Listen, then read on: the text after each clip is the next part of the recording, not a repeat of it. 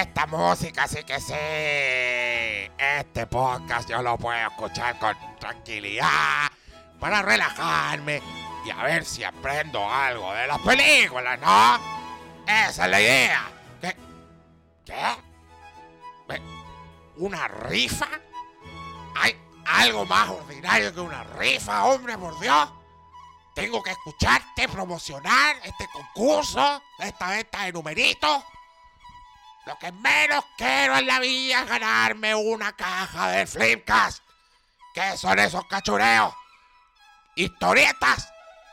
Funko Pops. Memorabilia. Lo encuentro el colmo. El colmo. Y ese primer premio vulgar, hombre. Un auditor va a ir a grabar podcast con estos gordos ordinarios. Que lo único que hacen es comer y beber y no explicarme qué pasaba con Helio. Olvídenlo. No voy a comprar nada.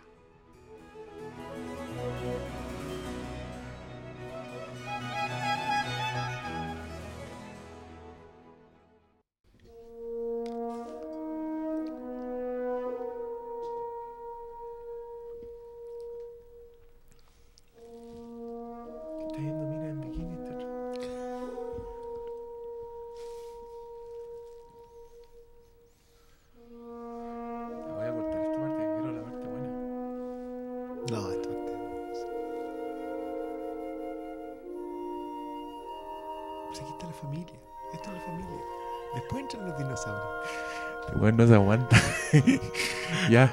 Bienvenidos sean al podcast de Jurassic World Fallen Kingdom. No deberíamos haber puesto una- unas cornetas culiadas como el hoyo. No, este tema que es, según yo, este tema es la capacidad de asombro hecha música. I concur. Puta la weá, puta la weá linda, o sea, weón. tú caché que el día que que se vaya Steven, van a poner este de fondo. No, lamentablemente yo creo que le van a poner eh, la lista de Schindler. yo, yo quiero que La- quede claro, yo siempre creí Por- que este era el disco que se tenía que ganar Williams el Oscar ese año. Y se lo ganó en la lista de Se lo Schindler. ganó por la lista. Estaba nominado por los dos. Está ahí weón del hoyo que iba a ganar por otra weá, obvio que iba a ganar por la lista de lo Schindler. entiendo, pero este. Este No, es uno pero- de los gigantes. Para mí, esta es una de las bandas sonoras que yo durante mi vida he tenido en rotación constante. Esta weá se escucha non-stop. Eh, ¿Cómo está, Doctor Malo? Buenas noches, bienvenido a este humilde hogar, bienvenido a Jurassic Park. En este momento, muy bien. Más rato, no lo sé. Porque no sé qué vamos a hablar hoy día. Hablemos de Jurassic Park. Es uno de estos. A ver si logramos olvidar lo otro.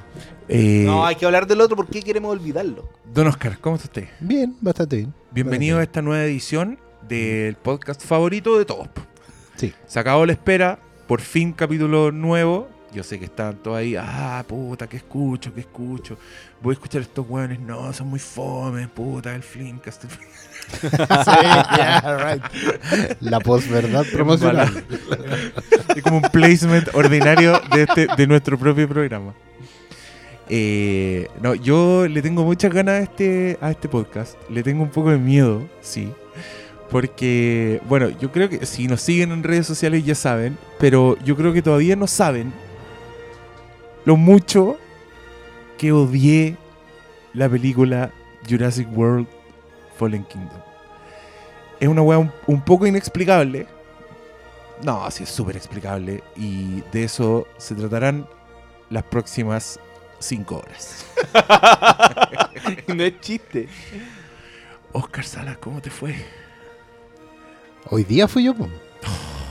Y yo tengo una Porque- semana, así que ya tuve la oportunidad de Sí, olvidarlo. no, yo estoy, estoy fresquito. Lo- mira, yo fui con la mejor, yo te diría que con la mejor disposición. Am, yo, digámoslo, yo igual eh, me gustó Jurassic Park, pero no soy fan. O sea, yo comenté también hace un tiempo para eh, ignominia del, del facultativo nuestro acá, que yo no he visto ninguna otra Jurassic, nada. O sea, yo vi Jurassic Park en su momento y no, ¿Qué hace este weón aquí? no vi ni la 2, ni la 3, ni la nueva. Después me enteré que la nueva estaba en Netflix. Es que no soy fan, ¿cachai? Entonces yo vengo completamente desprovisto de prejuicio, odio, nada. Y no me gusta. me gustó más Jurassic World que esta.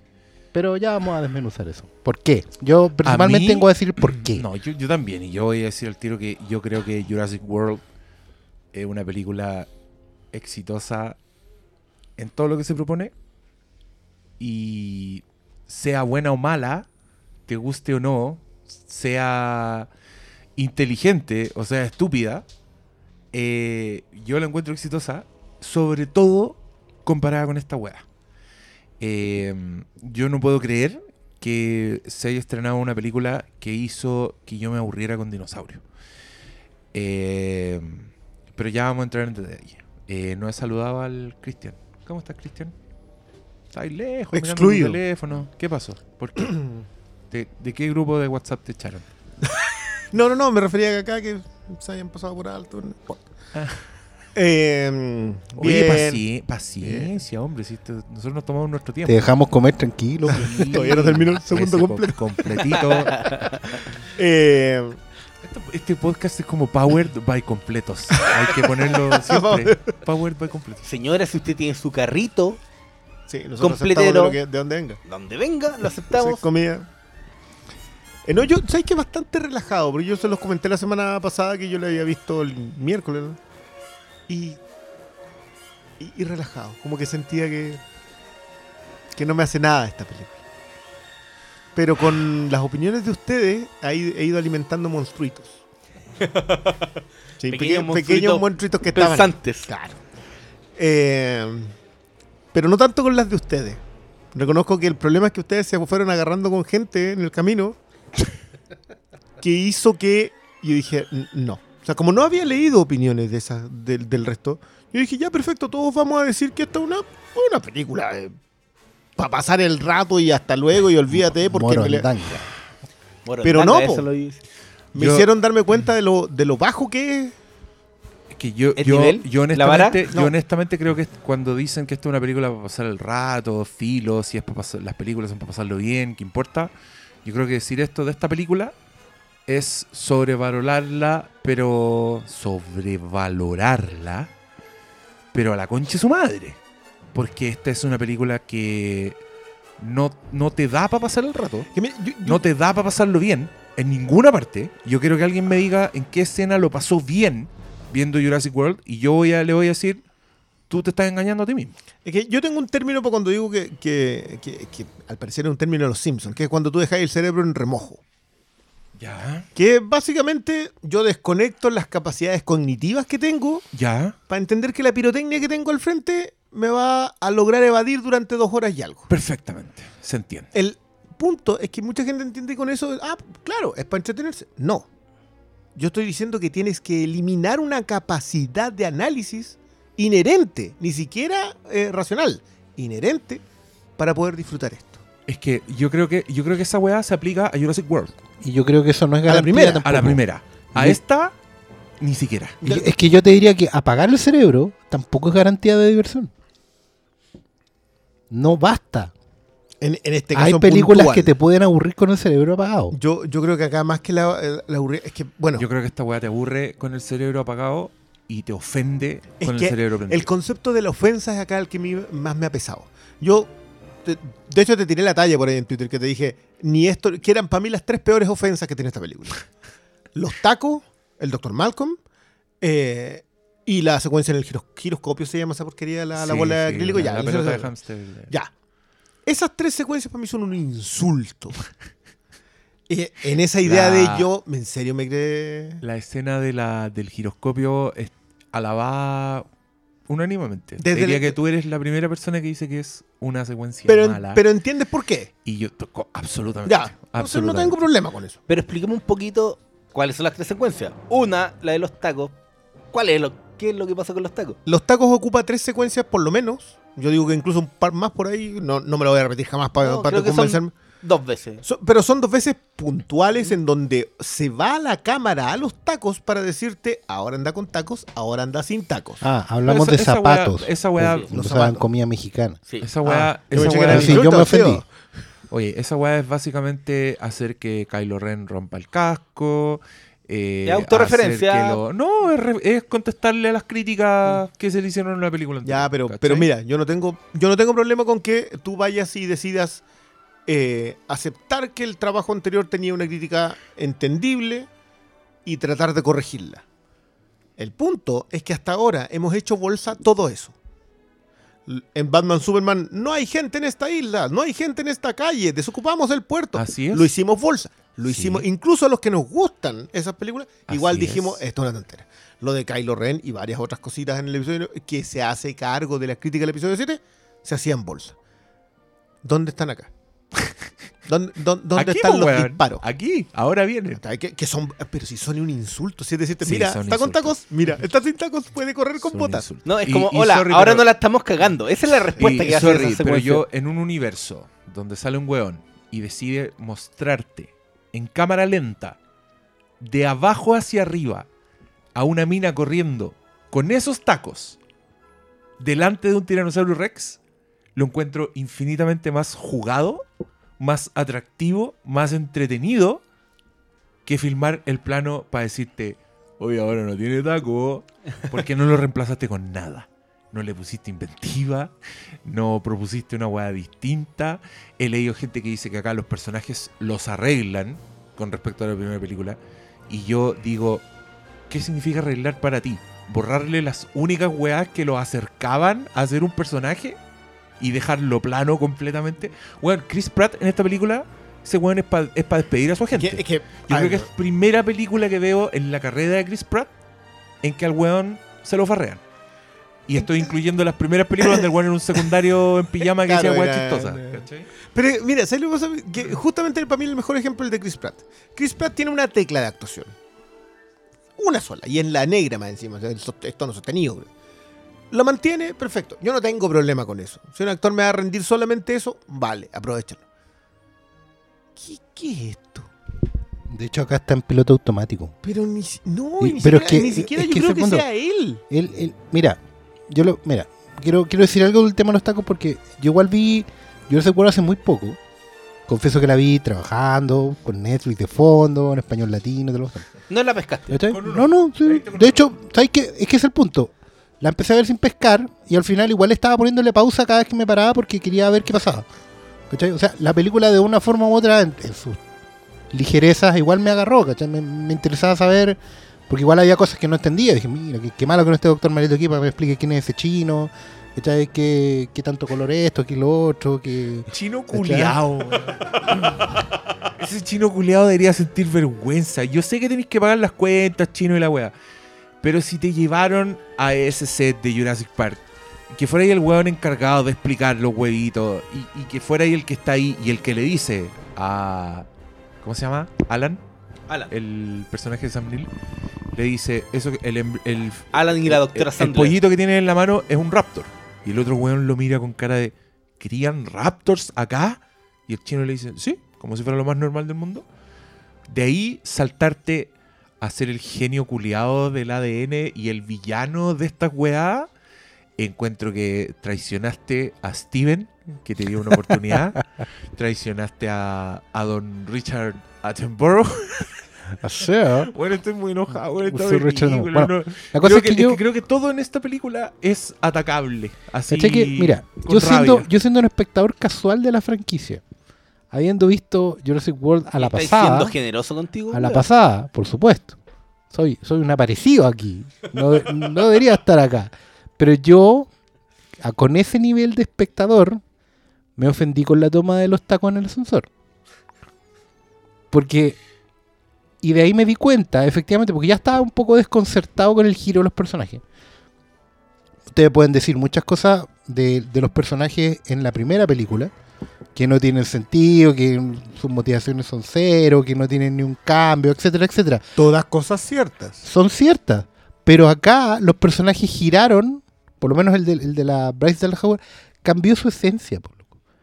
¿Qué motivo puede tener ese personaje plano, unidimensional, para tener una fundación de protección de los dinosaurios. ¿Por Sí, qué? Sí, ¿Por en, la, en la película qué? anterior está ahí. Le pusimos más colmillos para que fuera más terrorífico. ¿Y qué importa? Si Bueno. tienen que pagar la entrada igual. ¿Sabes qué? Yo creo que hay un término muy bueno eh, del cual nos burlamos harto, que es cuando al... No, este personaje dio una vuelta en 360 grados. Que básicamente ese personaje dio una vuelta y quedó donde mismo. ¿Qué onda mismo? Yo creo que se aplica muy bien a esto. Dieron una vuelta en 300... Es una vuelta, pero lo que, no está, lo que nosotros no estamos viendo no es lo, cuando terminó la vuelta. Estamos viendo la vuelta. Se dan vuelta para no ir a ninguna parte. Claro, Sí, es que a mí lo que me ofende, por ejemplo, es que yo, así con ese nivel de casual, para explicarle a la gente, yo siento que me están diciendo, no me están haciendo un chiste con los tacos. Lo que en la otra podía ser un chiste. Sí. De hecho, el cuadro se ve tan bizarro como una película de los años 40, 50. Eh, exacto. ¿Cachai? Es así de tonto. O como la, o como la weona. La corriendo en tacos. La weona que está detrás de Conan el Bárbaro y que tiene un colalé, weón. Exactamente, Y está en la batalla, es como ¿cachai? o cualquier película de exploitation de los años 60, donde las minas eran para el autocine, ya.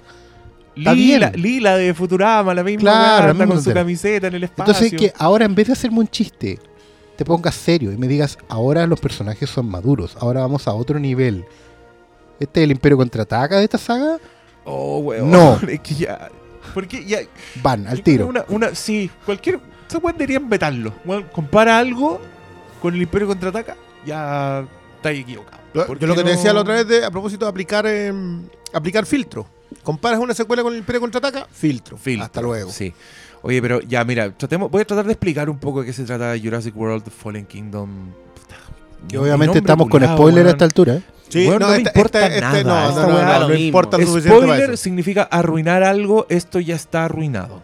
Así que, weón, al final una cabra chica es un clon, Si es robo, no hay todos los spoiler. dinosaurios culiados, sale un weón que se llama Andy Raptor, ¿no? ¿Cómo se llama el...? el Indor- dino- Indoraptor. Un dinosaurio culiado que lo rematan en el subterráneo de un weón que era socio de John Hammond y nunca lo vimos. Perdón, ese nunca había salido. Yo no sabía. No, nunca, no. nunca. Y.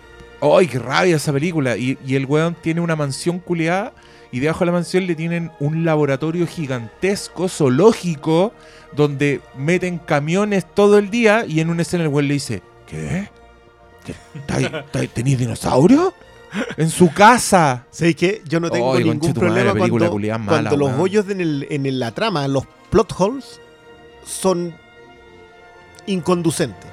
O sea, básicamente a alguien se le pasó algo y quedó el hoyo en el, en el guion. Ah. Pero cuando son acomodaticios, cuando básicamente el hoyo en el guion es un insulto al que la está viendo, porque sabes que no eres lo suficientemente capaz de entender la tontera que estoy armando. Ese para mí, ahí, ahí yo saco, saco lo- los cuchillitos y empiezo a prepararlo. Es que, weón, la weá, la, la weá es como una película hecha en Correo a las Brujas. Como que el weón que hizo el minuto 10 no, no cachaba lo que había pasado en el minuto 0, weón. ¿Cómo me explicáis que en esta weá haya un volcán que hace erupción el- al principio de la película y termina con un dinosaurio culiado abriendo una ventana en una mansión embrujada, weón? Donde hay una pendeja durmiendo y tienen de esas lamparitas culiadas que proyectan, weá. Entonces, uy, atmósfera, bayona, súper personal. ¿Sabéis Sáquense cuál- esta película por la raja, weón. ¿Sabéis La cuál es weá la- mala, weón. La mejor para mí, el hecho de que el Indoraptor eh, es supuestamente el mejor cazador y por lo tanto lo van a utilizar como un, un arma. Pero para utilizar esa arma, tú tienes que agarrar un rayo láser, eh, apuntarle a alguien en el pecho y disparar un sistema de sonido para marcar a ese. Si podías apuntarle una mira láser A un weón. con un arma y dispararle. ¿Para qué queréis un dinosaurio que lo case? Mátalo. No, ¿sabes cuál? No, este será A la película más huevona. espérate, de la espérate, vamos- vamos Yo, a lo- por lo menos de este año. Sigamos tirando colmo. Es que, weón, Para porque mí es el que, mira, es que yo creo, Ya, espérate, dale, espérate, dale, dale. quiero decir que en Jurassic World hay weas, yo creo que le hacen la competencia a la estupidez de esta película, pero esa película no se toma en serio. Pero es que son coherentes weón. en sí mismas, claro. Esa película es divertida, como que se esfuerza. La mina en- se pone los tacos para seguir corriendo. Y weón, se, guarda, se guardan el tiranosaurio para el final, como que hay un sentido. Este otro weón, yo creo que veía el guion y decía, ay, vamos a poner una luz y aquí vamos a hacer el plano Spielberg y aquí vamos a hacer que los personajes Que, culeados... que cada 10 minutos. Weón, de la nada, se- esa weá me empezó a enchuchar cuando los personajes se movían lento. ¿Se dieron cuenta? Porque esa weá el weón lo hace en lo imposible. En lo imposible, cuando el hermano, en el clímax de lo imposible, lo anda buscando y el otro weón lo llama y le dice, Robert. Y el culiado está parado y el weón se da vuelta despacito. Para que la cámara alcance a darse Hacer la vuelta. Y yo, váyanse a la mierda, weón. ¿En qué? Ahí tú te das cuenta que solo un weón talentoso como Spielberg puede hacer ese tipo de weá y vos no te das cuenta.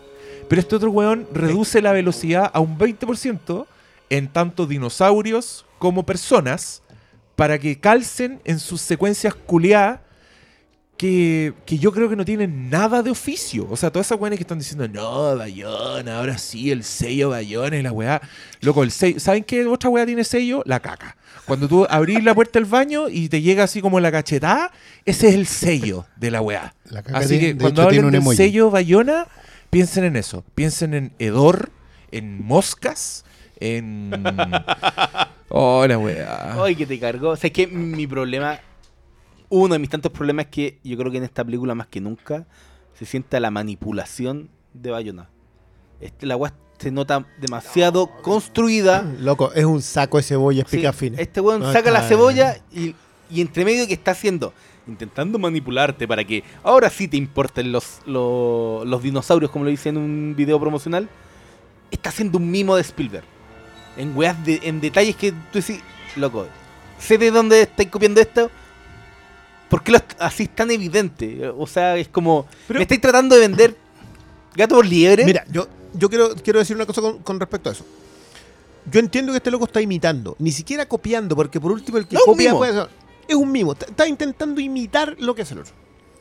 Vale, puedo bancármelo. Pero puedo entender que yo sí lo noto, ¿por qué? Porque he visto a Spielberg durante no sé cuántos años y me gusta analizar a Spielberg. Vale. Si el problema son las otras tonteras. El problema no es que estés imitando a alguien que es mucho más grande que tú y que te resulte medianamente o no te resulte. Eso lo hacen un montón de gente. Lo hace Scott Derrickson, lo hacen, qué sé yo, eh, Stephen Summers. Lo hace un montón de gente que no tiene el talento suficiente, pero recurre a códigos de otra gente. Pero son la, la tontera narrativa, la, el acomodaticio del guion, la incapacidad de darle coherencia a tus personajes, ni siquiera a las propias escenas. Va a entrar la lava. No podemos salir por la puerta. Ah, hay otra puerta acá. Pero solamente se dan cuenta cuando viene entrando el otro dinosaurio. ¿Por qué te hacís eso? ¿Por qué le hacís eso a tu espectador? Es que esa es la weá. Está como. Todo está estructurado como de. No me acuerdo como el término que usan los, los gringos, pero como de la secuencia shock a la secuencia shock y sin haber un hilo conductor. Y uno se va dando cuenta rápidamente, no es una weá que yo digo, no, y vamos al final. Loco, el, el primer acto que todo lo que pasa en la isla, a mí te colma cuando ya en, en la secuencia clave te muestran un brontosaurio, ¿era? No me acuerdo cuál es el nombre. Un brachiosaurio. Brachiosaurio. Y tú decís, ya me tiene que importar este este dinosaurio. Sí, No, po, después si- para, si el para, para, en po. la primera. No, po, no, Oye, lo viste, no, pues decís, ah, lo vi en la primera escena, pero bueno, fue como un pasado. Ah, me estáis vendiendo el recuerdo a lo que ya vi en la Jurassic Park de Steven Spielberg.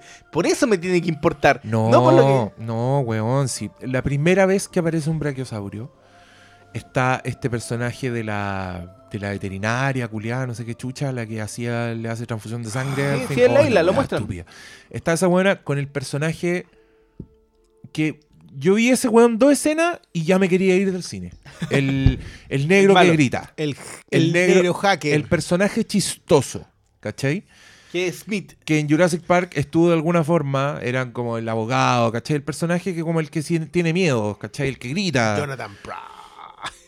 Que, y que en... No, no, Jonathan No, ¿No Price. Jonathan no, Price? no, Se parece no. caleta, pero no. Ah, ya, menos mal. y, y que, weón, en Jurassic World era mejor esa weá. Era este weón del... Ese weón gritón gracioso que estaba con una mina que también hace stand-up y que todo el weón era que el weón quería impresionar a la mina, la mina no lo pescaba y tenían como intercambio gracioso. Acá era un negro culiado que gritaba. Y esos dos personajes, negro culiado que grita y veterinaria que yo no te podría describir su personalidad, Es que era solo como- como se ve, Era como la veterinaria, hipster, animalista. Esos dos hueones- Ble. se encuentran con un brachiosaurio y el culiado replica al plano, Sí. desde abajo para arriba, mirando el brachiosaurio. Y yo dije, ¿me estáis hueveando? O sea, vais a agarrar los personajes más callampa y vais a intentar replicar ese momento de Jurassic Park. Pero lo hace desde el minuto uno, lo hace desde esta primera secuencia Y después, antes de. y después de eso, se da la paja de congelar a todos los personajes, incluyendo los malos, mirando cómo se quema ese Yo ahí, Sí, no, weón, sí, yo ahí sí. yo quería. No sé qué voy a hacerle a la pantalla, pero una, una- humillación así grande. Como, no sé. no, y después te muestran como el plano de Bryce Dallas Howard con la lágrima cayéndole de la cara y dije, ya me estás huyendo, Y, en serio. y- y- y se fijaron en la pausa donde a nadie le importó que habían tres hueones ahí polizontes que después se andaban escondiendo, pero que en ese momento todos miraron Al al- a la sombra del... Y No. hay gente que dice que ese momento es emocionante. ¿De verdad? Es que mira, yo los, los comprendo, pero si no vieron Jurassic Park, ¿cachai? Es que en la primera película, recuerden el momento Es- de... Es indispensable que hayáis visto Jurassic No, Park para que esto te emocione. Pero hay gente que... Sí, yo también No, es- pero mira, en, en la película original, recuerda que ese era el momento donde te revelan los dinosaurios. Tú recuerda, cuando va el Yo- yo Hammond. nunca lo voy a mira, poder esta es la clave. Cuando Hammond va a buscar a, lo, a Alan, al- Alan y la doctora Sandler, era. Loco, tengo algo nuevo. Nunca les dice que son dinosaurios. Ellos llegan a la isla y la primera vez que lo ven es con esa secuencia clásica. Aquí ese factor de asombro está completamente ausente. Y cada momento que hacía esta película me iba reforzando una idea que para mí ya estaba un poquito en Jurassic World, pero ya, y en las secuelas anteriores, era como la idea de que Jurassic Park nunca debió haber sido franquicia porque siempre ha sido, se ha ido perdiendo el factor de asombro que nunca han logrado replicar desde la primera. Mira, el primer acto es una total y completa estafa. Además de por todo lo que todos ustedes han dicho. Porque esta película, desde el principio, quiere venderse como algo serio. Y, Y abusa, y abusa del personaje del Dr. Malcolm para plantear un dilema ético. Un dilema ético que es súper válido. Que al comienzo Y que película. mucha gente. Me, y me ni- gustaría reforzar Ah, el déjame concepto del abuso. Yo No, sí es un abuso. que- ¿Por qué? Encuentro que es el término. Porque es el. Ellos plantean un dilema ético que es real, que es válido y súper eh, considerable para un debate serio acerca de lo que es hoy en día una cosa, una posibilidad, una realidad como Jurassic Park. ¿Cachai? Como la posibilidad de clonar eh, especies que no están, ¿cachai? Y todo el debate que tenemos en torno al medio ambiente, ambientalismo, demás. Y debe ser como el discurso que va Claro. relacionado, espera, va relacionado con lo que era el propio personaje en las películas antiguas. Exactamente. Él no siempre estaba mal tiene. esa cosa. No, para nada. Es que ese es el punto. Y eso es lo que me ofende, de entrada. Y no estamos hablando, y estamos hablando del primer tercio de la película. No, bueno, son Porque agarra una idea, minutos. una idea que es válida. Después de tener una secuencia completamente gratuita previa. Porque esa, esa tontera del, del- de, la, de, la, Ay. de la tormenta. Eso ya. Te lo, buenos que se cuelan en el, en el parque para Sí, robarse no. algo y justo dejar el agua en la puerta. robarse un hueso, siendo que tenían archivos de. No quieren ni pensar. Dejémoslo, dejémoslo como una secuencia de los años 50, ya, filo. No, pero más encima un Más encima robada, robada de Jurassic World, porque además terminar Sí, con el, con el, Pero, con el loco, megalodón El, es hueso un- está intacto. Sí. ¿Qué, no, qué- y- ¿El megalodón se cuidaba? ¿Qué onda? O sea, Comía había, plancton. había Sí. ido al dentista hace poco y le dijo, mira, Claro. sabéis que tratan de no meterte tanta dejó cuestión, entonces lo dejó impecable. impecable. ¿Qué, qué, qué Claro. es esa tontera? no, no, y después que tenían archivos de la web. Sí, muy ahueonado, archivos loco. genéticos. po, Megalodón tiene servicio gigante. Claro, Sí, se- lo- lo, lo- lo dejó esa es la weá. No, le, se No, le pero la bigotea. Así. Ah. Pero recordemos, en la película anterior, el chino se lleva los registros de los Exacto, dinosaurios. si los tienen, siempre lo han tenido. ¿Por qué no? Si ya crearon No una vez la mezcla, ¿por qué? No importa, si Ah, era una secuencia gratuita ya. para recordarnos, mira, para recordarnos lo bacán que era el megalodón, porque no, no, no lo vamos a Oye, volver a ocupar. eh, igual a mí una weá Pero que ahora voy. risa, Un detalle. Ah, ya, dale, dale. Ahora voy a mi tesis. Plantean un dilema ético válido. Lo refuerzan con imágenes televisivas, muy Frank Miller, todo, ¿no? Para que se vea que es un debate serio. ¿Ya? La película a los cinco minutos ya planteó una posición. Y la dice el tiro. Todos están creyendo, oh, la película buena, está profundizando en los temas de Jurassic Park. Por eso es mejor que la 1. No. Eso es una callampada, porque te lo plantea la pregunta y te pone al tiro la respuesta por delante. Dice, no, es malo matar a los animales. Así que los vamos a matar para que tú sufras. Y los vamos a tratar mal toda la película para que tú sufras. ¿Los queremos proteger? Sí, La ah, película, la no. película, la película es una farsa porque plantea un dilema que no es tal. porque toma partido desde el minuto uno, nunca pone en duda su- la tesis y más encima la está reforzando todo el rato. Y sabéis lo que es lo, lo que es peor es que la película te plantea esa tesis solo para una vuelta de tuerca de su misterio que plantea como al final de la película con un personaje humano que cuando pasa esa weá dije, chupen la callampa, weón, porque no, no podía hacer esa weá de plantar un discurso solo para en, en pro del giro narrativo de que me vayan a manipular porque, ay, sí, Sí. hay que salvar a los dinosaurios No, no, porque... porque, porque no, porque no. No, y, deja- y déjame decirte una weá. De, de entrada hay 700.000 torpezas en esta película. Onda, la- las tres primeras escenas no se pueden creer lo estúpidas que son. Onda, desde el megalodón culeado de esqueletos intactos, donde con un hueso la hacen, eh, hasta dilema moral falso que deshaces en la escena siguiente. Y, mm, y yo al tiro me puse a pensar también en, en el salto lógico de que esta weá se supone que transcurre cuántos, dos años después que la otra, No, como en la realidad. di- dicen que son cinco o tres, no me acuerdo. 36 Lo dicen, meses, creo que lo son dicen, 36 lo, meses. lo dicen, es tres años o cinco años. Pero Ya, tres Ya, años, puta, pero seamos generosos, digamos cuatro, digamos cuatro promedio. Esta weá era Orlando en la película anterior.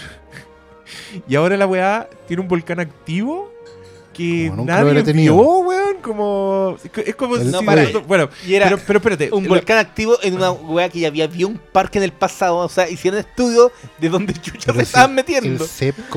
No, caricaturista no, sí. amigo, hizo una talla con eso. Yo, si yo en verdad creo que esto- estos weones pareciera Todos como lo escribieron con posta. Lo escribieron sin, sin saber lo que había escrito el weón que vino detrás. Porque si no, no me explico cómo ¿Sabes qué lo triste? Después de, de ese principio, llegáis a una pendeja clonada y se supone que uno tiene que decir, oh, Yo encuentro que es súper conchetumare". triste porque efectivamente en los créditos está el director anterior. O sea, esta era su secuela, digamos, para iba para algún lado. Obviamente está acreditado con, No. otro, con otra persona más. Colin No, Trevorrow, sé, que él escribió el- no. culiao. Glo- Colin Trevorrow, que es el director de la 1, escribió el guion y no la iba a dirigir porque acuerda que, acuérdate que él iba a Ah, Star el episodio 9. Ya. Y ahora como le pegaron la patada en la raja en esa película, va a ser la tercera de esta película. Ah, mira, vuelve acá. Jurassic World 3. que Oye, ya está anunciada. y- Pero espérate, lo que yo quería decir es tomar un poco lo que decís tú de los dinosaurios. Porque hoy día yo estaba escuchando un podcast en que los weones decían que habían arreglado eh, la relación de, de, de para decirte que había como un lazo entre Chris Pratt y los Raptors. Y yo quiero decir, ahí váyanse a la mierda, porque esta película es demasiado torpe, es demasiado repetitiva. La weá que decís vos es cierto, yo no entiendo a este weón. Por favor, que vea la Jurassic Park, weón, los que sufren son los humanos. No los dinosaurios. Los dinosaurios son animales, ¿cachai? Para Steven Spielberg son animales y esa weá es hermosa, porque los raptors nunca dejan de ser una amenaza, pero nunca dejan de ser animales, ¿cachai? Cómo se comportan, como sus torpezas, cuando, puta, son como los gatos, weón. Cuando los gatos se acercan, se acerca mucho uno al otro y otro le echa la foca, pero siguen juntos para cazar. Esa weá es de los raptors y es mágica, ¿cachai? Pasó el tiempo, la weá se hizo repetitiva, no son tan secos como Spielberg, entonces yo entiendo que en Jurassic World y en Jurassic Park 3, para ser más honesto, tuvieron que inventar un monstruo. Son películas donde están los animales, que son los dinosaurios, pero también hay un monstruo. ¿Cachai? Que es Claro. el dinosaurio nuevo eh, en la 3, el que esa weá que, de hecho, la, la primera escena se echa, ¿eh, no? se echa un tiranosaurio para mostrarte que este weón es malo. Y en Jurassic World es esa weá estúpida del, del dinosaurio creado para llevar Rex. más gente, porque la gente al parecer va a los parques Ah, a ver monstruos, ¿cachai?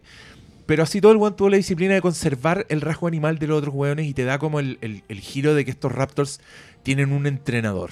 Y esa weá te la muestran con una escena, con una secuencia de acción que yo creo que es muy entretenida y que no hay nada tan entretenido así en el sentido de, de fan, de pasarlo bien. En esta Jurassic World, que es cuando un weón se cae como al pozo de la los jaula, raptors, sí, claro, y el otro jaula, tiene que salir y, y intervenir, pero el weón siguen siendo animales. El loco, al loco no es Jesús de los raptors, ¿cachai? No, es un domador de circo. igual se tira debajo de la reja y el, y el raptor se le tira, ¿cachai? Entonces tú te, tú te esa weá. Y cuando llegáis al final y los raptors se le tiran al dinosaurio, tú estás contento, weón, porque el weón fue pillo, ¿cachai? En esta weá, en esta mierda de película, te muestran una pendeja mirando videitos, weón, donde los raptors son cachorros y son como perritos. Y esa weá te la, te la mete 10 minutos, pues weón. Volví a la pendeja y la pendeja sigue mirando los raptors. Oh, la weá bonita. Y después, ¿qué hace para que te importen los dinosaurios? Los mata en cámara, eh, les saca los dientes, los tortura. Y después, cuando ya no sabe qué weá hacer, mete otro monstruo en una escena de un remate de dinosaurios. Yo ahí, no paraba de pensar en esta wea. El animal más letal del mundo es un hipopótamo. Se supone que es solo el animal que más mata seres humanos.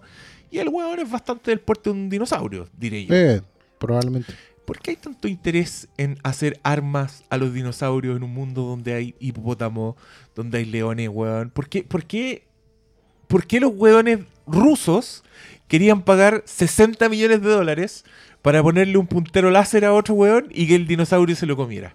Era, weón, por último mete la idea de que los weones quieren hacer franquicias de Jurassic Park y quieren hacer más Jurassic Park en el mundo. No. Pero ¿Sabes- esa, oh, esa, esa secuencia culiada hostel con millonarios malos comprando. ¡Me estáis No, hueveando, ¿sabes qué? Bayona ¿Sabes qué? culiao! A mí una de las cosas que yo no logro entender, que, que es algo que me pegó mucho en esta película, es, tú quieres hacer en este mundo, gastar millones y millones de dólares para convertir a un dinosaurio en un arma.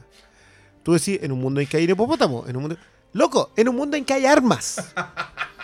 De destrucción hay- masiva por Donde- menos precio que hay- eso. Donde hay misiles. Que no tenéis que entrenar. No, porque más encima. Acá oye, es que, que, weón, llevarte a alguien para entrenar. Era tan estúpido. si acá- y tenían el weón, tenían el dinosaurio culiado malo, pero que le faltaba la clave, que era sangre del raptor, para que fuera más obediente. Sí. Y el otro weón se pone codicioso y vende el prototipo. Mm. Y después el otro weón va y dice, ¿dónde está la sangre de mi raptor? Y la veterinaria le dice, no, cagaste porque ahora tiene sangre de tiranosaurio. Y ahí uno tiene que decir, ¡Oh! No va a haber más weá, a mí me dan ganas de mirar para los lados así como, estamos todos viendo esta misma weá, como, ¿por qué no estamos tirando weá a la pantalla, gente? Ah, y eso es otro que yo quiero decir, yo vi esta película en una sala llenísima de IMAX y la- yo no escuché ni una sola risa en la weá. Fue un funeral. Así, silencio, terminó ya unos todos para... Gente como tratando de convencerse, así como, ah, se está, ay, me dio pena, me dio pena. Pero, weón, no lo pasó bien esa sala de cine. Porque la weá no es divertida. No tiene sensación, no tiene la sensación de aventura. Weón, Jurassic Park es una película de aventuras. Es una película de weones colgando donde un jeep De- se te va encima y aparece un tiranosaurio, weón. Déjame colgarme de una sola cosita que dijiste sobre Jurassic Park. Eh, Jurassic Park y Jurassic World, o sea, perdón, y Lost World son cuentos eh, morales, son cautionary tales. Te dicen que si el hombre va muy allá con la idea de ser Dios y de recrear cosas que no corresponden a nuestra era, eventualmente eso se te va a volver en contra. No aprendiste en una, no aprendiste en dos, en donde más encima elevas la amenaza y comprometes al resto de la gente. No aprendiste en la 3. En la 4 haces un parque más grande para hacerlo todavía más terrible. Te termináis gastando, ¿cuánto dicen que gastan? 800 millones de dólares en cuestiones reparativas, la, la empresa se muere, Ah, etcétera, sí, etcétera. Y acá un loco que es un socio, que supuestamente es el brillante, porque ha logrado llevar la fortuna del, de este viejo que no teníamos idea de quién era, pero ya, vale, la retrocontinuidad ya le funcionó, así que métanme porquería. Vale, el brillante decide ir y hacer una empresa que puede correr los mismos riesgos y peores, porque es ilegal, y rematar. Así como, no sé que lo estamos haciendo clandestino. ¿Cómo es estar haciendo esta cuestión clandestina? que los barcos llegan clandestinos. Ojo, no agarren un mapa y miren en cuánto se demora en llegar desde Costa Rica.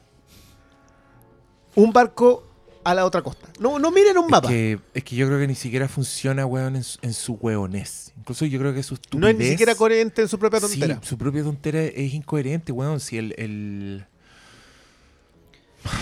Les doy un dato. Ya. que le estaba- ¿Se acuerdan de una serie de televisión de mono animado en donde salían dinosaurios con armas? Sí. De mono, no me acuerdo cómo se llamaba. Cadillac y dinosaurio. No, había uno donde eran como dinosaurios con Ah, armas. de- no, son los dinoplatíbulos. Dinoplatíbulos, ya. Los dinoplatíbulos, perdón. Cuando hicieron Jurassic Park, estos weones iban a hacer, obviamente, la 4. En la 4 iban a hacer la idea de los dinoplatíbulos. Dinosaurios con armas. Ese era el guion de Jurassic Park 4. Por eso quedó de, re- de reminiscencia en, la, en Jurassic World la idea de que estaban entrenando dinosaurios para convertirlos en armas. Y por eso en esta wea todavía sigue la idea. Esa idea de los dinosaurios en armas la, la tratan de hacer en estas películas desde un proyecto que mataron porque la weá era muy tonta. Pero, Y no se han dado cuenta que por qué hacen esa mierda. mira, yo, yo sé que esto a lo mejor Tratan de darle como la novedad y se te no. puede pasar. Pero los traficantes de armas son empresarios. Son uno de los tres negocios más lucrativos del mundo, junto con eh, el tráfico de droga y el fútbol. Más lucrativos. ¿Tú de verdad piensas que alguien que ha llegado a convertir ese negocio en lucrativo no piensa en el costo asociado? ¿Cuánto te sale hacer un dinosaurio en relación a fabricar un arma? No tiene ningún sentido en ningún momento. Y ¿Para no solo eso, No tiene, no tiene sentido, pero mira, a mí lo que me pasa es que yo pienso en, en- en Jurassic Park y siento que la generación anterior eran, eran más inteligentes que esta. O, o respetaban a su audiencia, no sé, pero la idea de un, de un parque jurásico es una weá que nunca iba a funcionar. Entonces, que Jurassic Park se trate de los primeros hueones que llegan a sapear el parque, como porque el weón les quiere preguntar qué les parece mi idea de parque, y la weá se va a la mierda y muere gente y no alcanzáis a abrir la weá, es demasiado inteligente. Yo entiendo la vuelta de The Lost World, que sea como una isla donde no es un parque, donde estos weones ya son salvajes y donde hay cazadores y weá, y para rematarle a la weá, porque ya pico, llega un tiranosaurio Rex a la ciudad, que es como el... Ahí debía terminar ese weá. Ahí hay un tema con King Ahí Kong Debía terminar. Eh, hay un tema, sí, hay un tema con todo que, que ya está un poco en Jurassic Park. Sí, King Kong es, Sí, es Pero una cita permanente. era con Skull Island. Ah. Pero, no, pero espérate, a lo que voy es que, y de ahí en adelante, toda la weá se siente como que le echaron para adelante con el proyecto Solo por la marca. sin haberla pensado. ¿Cachai? Como, démosle, van a rescatar a unos weones perdidos en la isla, ya, y sale el mismo weón de la 1, ya, buena. Después Jurassic World, a mí, si por algo me gusta Jurassic World, es que me gusta que la weá sea justamente lo que no te alcanza a dar la primera, porque es lo inteligente, ¿se entiende? O sea, Jurassic World decide ir abiertamente a lo estúpido, que es mostrarte un parque funcionando y como si fuera Orlando, porque la weá es Orlando. Tú veías esa weá, los mismos turistas, los mismos weá. Y con una piscina con un, y una con weá weón gigante, gigante, con sí. una weá que es Weá estúpida, que, estúpida. que si la, la empezáis a pensar de a poco, ya se te da la mierda. O sea, tú decís ya, ¿En serio van a hacer un parque con no, esa weá? decís, ¿cuánto cuesta esta weá? ¿Cuánto cuesta el ticket que te lleven, que te hospeden? Porque ya ir a Disney ya es para millonarios. Y Disney son, son montañas rusas, pues weón. Entonces, ya, tú ya empezás, ya, esta weá está mal. Pero se van tan al cerdo con la weá y te muestran tal caos en Orlando que yo no puedo evitar disfrutarla. Yo por ese sentido entiendo la crueldad de la película. Entiendo que sean tan carnaza para mostrarte las muertes, por tú, que a un guardia que está como mirando a Chris Pratt así como, weón, está cerca el dinosaurio y el weón no alcanza a mirar y se lo zampan. O a esa pobre weona que le agarra un pterodáctilo, la suelta en el aire y llega otro pterodáctilo y después la buena se cae a la piscina y se la come el weón gigante. Tú decís, ya, esto- yo, estos buenos entienden el En concepto de diversión, En de su overkill. Exacto. Sí. Y cuando el helicóptero atraviesa ese invernadero gigante donde están los pterodáctilos, los buenos se sueltan ahí y tú ya decís, no, ya esta weá se fue a la mierda, ¿cachai? Pero la weá es coherente con sí misma. Esta otra weá es el weón que te dice, la vamos a hacer más oscura, la vamos a hacer de verdad, vamos a responder las críticas del anterior, pero yo soy un weón súper tonto, sin talento, eh, que no sabe escribir una escena, solo sé hacer que los weones se muevan lento para yo tener sensación de impacto. Y. Y no hay nada que decir. No hay nada. O sea, ese. Ponte tú. Hoy, es que hoy día me dio rabia porque escuché un podcast y los weones. Fueron, dijeron que era mala, pero fueron súper benévolos. Dejaron pasar en weá. Dijeron que había secuencias buenas, que arreglaba cosas de la primera. Y yo estoy en desacuerdo con toda esa weá. Pero para mí, finalmente, el crimen más grande es que lo pasé como el hoyo, weón. Me aburrí. Todo era repetitivo. Los Raptors perdieron toda su gracia, weón, en esta película. El tiranosaurio Rex, no me acuerdo qué weá, se sale al principio y se come un con la escalera. Ya, esa weá estaba chistosa, pero yo dije, ya, bueno, veamos qué pasa. Dos escenas después ya no me importaba ni una mierda, weón. Los personajes malos.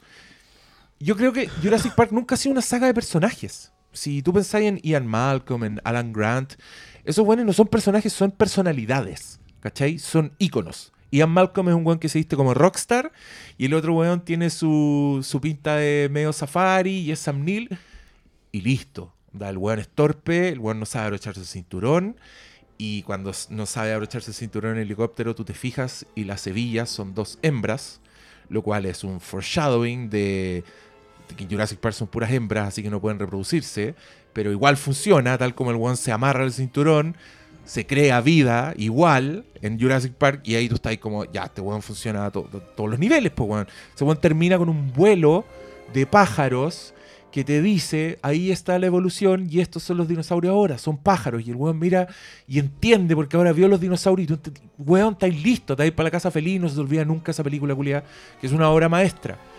Yo no quiero esos niveles, ¿cachai? Yo me conformaba con Jurassic World 2 y ni eso tuve por culpa de un señor vende humo que le están comprando, weón. Le están comprando la weá. Mira, yo una de las cosas que, que dije, a mí lejos, lo que más me preocupa de esta película, porque a mí me pasa algo con Solo. Yo dije que en Solo, la gran gracia de que la gente se diera cuenta de los errores que tiene Solo, es que te permite transparentar, extrapolar esos errores a las otras películas que se han venido criticando, pero que no todos han aceptado esas críticas. ¿Sabéis qué? Esto está mal hecho, esto está mal hecho, esto está mal hecho, esto está mal hecho, y que también estaba mal hecho en estas otras que te gustaron que de nuevo, yo no tengo ningún problema con que a la gente le gusten películas malas. A mí me gustan un montón de películas malas. Sé que son malas. Eso es de repente fundamental, como aceptar de que, ¿sabes qué? De cuando me quiero comer un completo el paraíso, que son mayonesa y un- una mayonesa que no es mayonesa. Listo. Hay que aceptar que de repente las cosas que a uno le gustan no son así de buenas. Como a uno le gustaría que sea. Pero empezar a, dar, a darle dimensión a algo que en el fondo, y ni siquiera tan en el fondo, Es vacío. sabís que es malo, eso es un error tremendo. Mi mayor miedo con esta película, y lo dije, es que pretender la emotividad por tu conexión personal, es decir, tú vas al espectador y le dices, tú viste un brachiosaurio hace 20, No saqué la 25 cuenta, pero- años, lo viste. Has crecido con esa idea, con la misma fascinación de ese doctor que se sacaba los lentes y no podía creer que tenía un brachiosaurio. Tú lo viste, te criaste con eso, sigues teniendo esa idea. Lo voy a matar con un volcán. Y tú te vas a emocionar y te va a dar pena porque yo soy bueno picando la cebolla delante tuyo. Que eso resulte es mi mayor problema. O sea, que ese es el problema. Yo creo que es tan evidente que Bayona. Yo creo que no es un mal director. El weón sabe. Ándate a la mierda. No, para. Es un, no es un mal director en términos de que el weón maneja bien la cámara. El problema es que tú, por contraparte. Ojo que no son sus cámaras. No, obviamente, pero sí es un mimo, po. Pero por contraparte, la, manipu- la manipulación es tan evidente que me sorprende que la gente Pero es que le es evidente celebre. siempre en lo de Bayona. Pero En lo, Hagamos- en lo imposible es evidente. ha- hagamos cuenta que la gente no vio lo imposible ni la ni, anterior porque- ni la del monstruo. ni la ¿cómo del monstruo porque eran menos conocidas. Pero esta weá que es Jurassic Park. ¿Cómo no te das cuenta de que te están manipulando para recordar el pasado que a ti te encantó? Es que ese es mi problema. Y- que cuando la- incluso lo sepan, lo ocupen como argumento a favor. Mira, yo. vu- Vuelvo a insistir, yo comparto contigo que puede que no sea un tan mal director porque hoy día ser lo suficientemente competente para imitar pasa como buen director. Porque en realidad ya no evaluamos talento, evaluamos resultado del producto nomás. Estamos comprando barato, pero en. Pero loco, en mala. Vale, te lo puedo comprar. A mí me gusta el orfanato. Creo que funciona en casi todos sus niveles. Pero Sí, esto va más allá. Esto va. si- de verdad es un insulto al espectador, avesado derechamente. Por eso me molesta tanto cuando son gente que dice, no, pero es que, pucha, es que esto otra. No. O sea, citan, esa cuestión de citar a James Whale, te juro que esa, eso ya va para enojarse. Enojarse de verdad. Es que mira, el- No, eso es que expliquemos. Eso es un tweet que apareció de alguien que no sé quién era. No, eh, que no decía pretendo que- saberlo. Que decía que esta película crítico había, español, era. había recordado. No, es un buen chileno. Eh, había recordado a James Whale, a. Ray Harryhausen, hijo de. Ray Mira, Harryhausen, tiró, tiró una lista de Browning. nombres. A Todd Browning, pues, weón. No, tiró una lista de nombres que sacó de la Wikipedia. para, para mayor ofensa. Así como me voy a asegurar, voy a tirar todos los nombres de películas de monstruos porque eh, tengo la Wikipedia aquí. hermano. A ver. Eh, fue- Eso fue particularmente ofensivo para mí también. Porque yo soy fan de, de James Whale. Así ya, concho. Explica, explica quién es ¿Quién James Whale. James Whale es la el, la director, es el director de Frankenstein, el nuevo de Frankenstein. Además del hombre invisible. Pero particularmente él fue el principal director de la, en- en la saga de los monstruos de la Universal que puso en pantalla el, el arquetipo del marginado. O sea, James Whale era un director homosexual. Abiertamente homosexual. abiertamente homosexual en un tiempo que no se podía ser homosexual. Y él, en la oportunidad que tuvo, habiendo leído estos clásicos, conociendo la historia, le supo dar eh, la emoción y la empatía, principalmente la empatía, la emoción de la empatía a la criatura de Frankenstein, para que gays, nerds, pobres, todos los fuera del, outcasts. todos los outcasts que se les ocurran, porque hubo en algún tiempo amigos Los en que todos los outcasts hacíamos causa común, digamos, no como ahora, ¿cachai? que cada uno ve su propia agenda. Amén. Y ese director inventó ese arquetipo. O sea, cuando ustedes vieron El joven manos de tijera, sepan que Barton estaba homenajeando a ese arquetipo. ¿Cachai? O sea, eh, si algo tenía James Whale en su cine, en esas películas, tanto, incluso en El hombre invisible, era la, la sensación de empatía hacia el espectador. ¿Cachai? La escena... Recuerden, si alguno de ustedes ha visto Frankenstein o la novia de Frankenstein, recuerden la escena de la, de la laguna y la niña. Recuerden la escena del padre llevando a la niña. Me, me gustaría aterrizarlo diciendo que es básicamente lo que le hace es construir un personaje con el cual es imposible no ser empático. A pesar, claro, a pesar del horror, justamente ese, lo- de conflicto emocional lo, lo inventó él. Entonces, no, esto no pasa acá. No porque un, un eh, Velociraptor mutado derrama una lágrima en primer plano, estamos sintiendo una emoción, porque no hay una construcción en la historia que nos diga que esos personajes están pasando por un arco. Pero ¿y cómo, entrenar a tu dinosaurio cuando le ponía la manito y todo eso? ¿No? No, porque más encima está después. ¿Cachai? No vengan a decir aquí que Chris Pratt es el Dr. Frankenstein. Porque además el Dr. Frankenstein no sentía ninguna empatía por su criatura.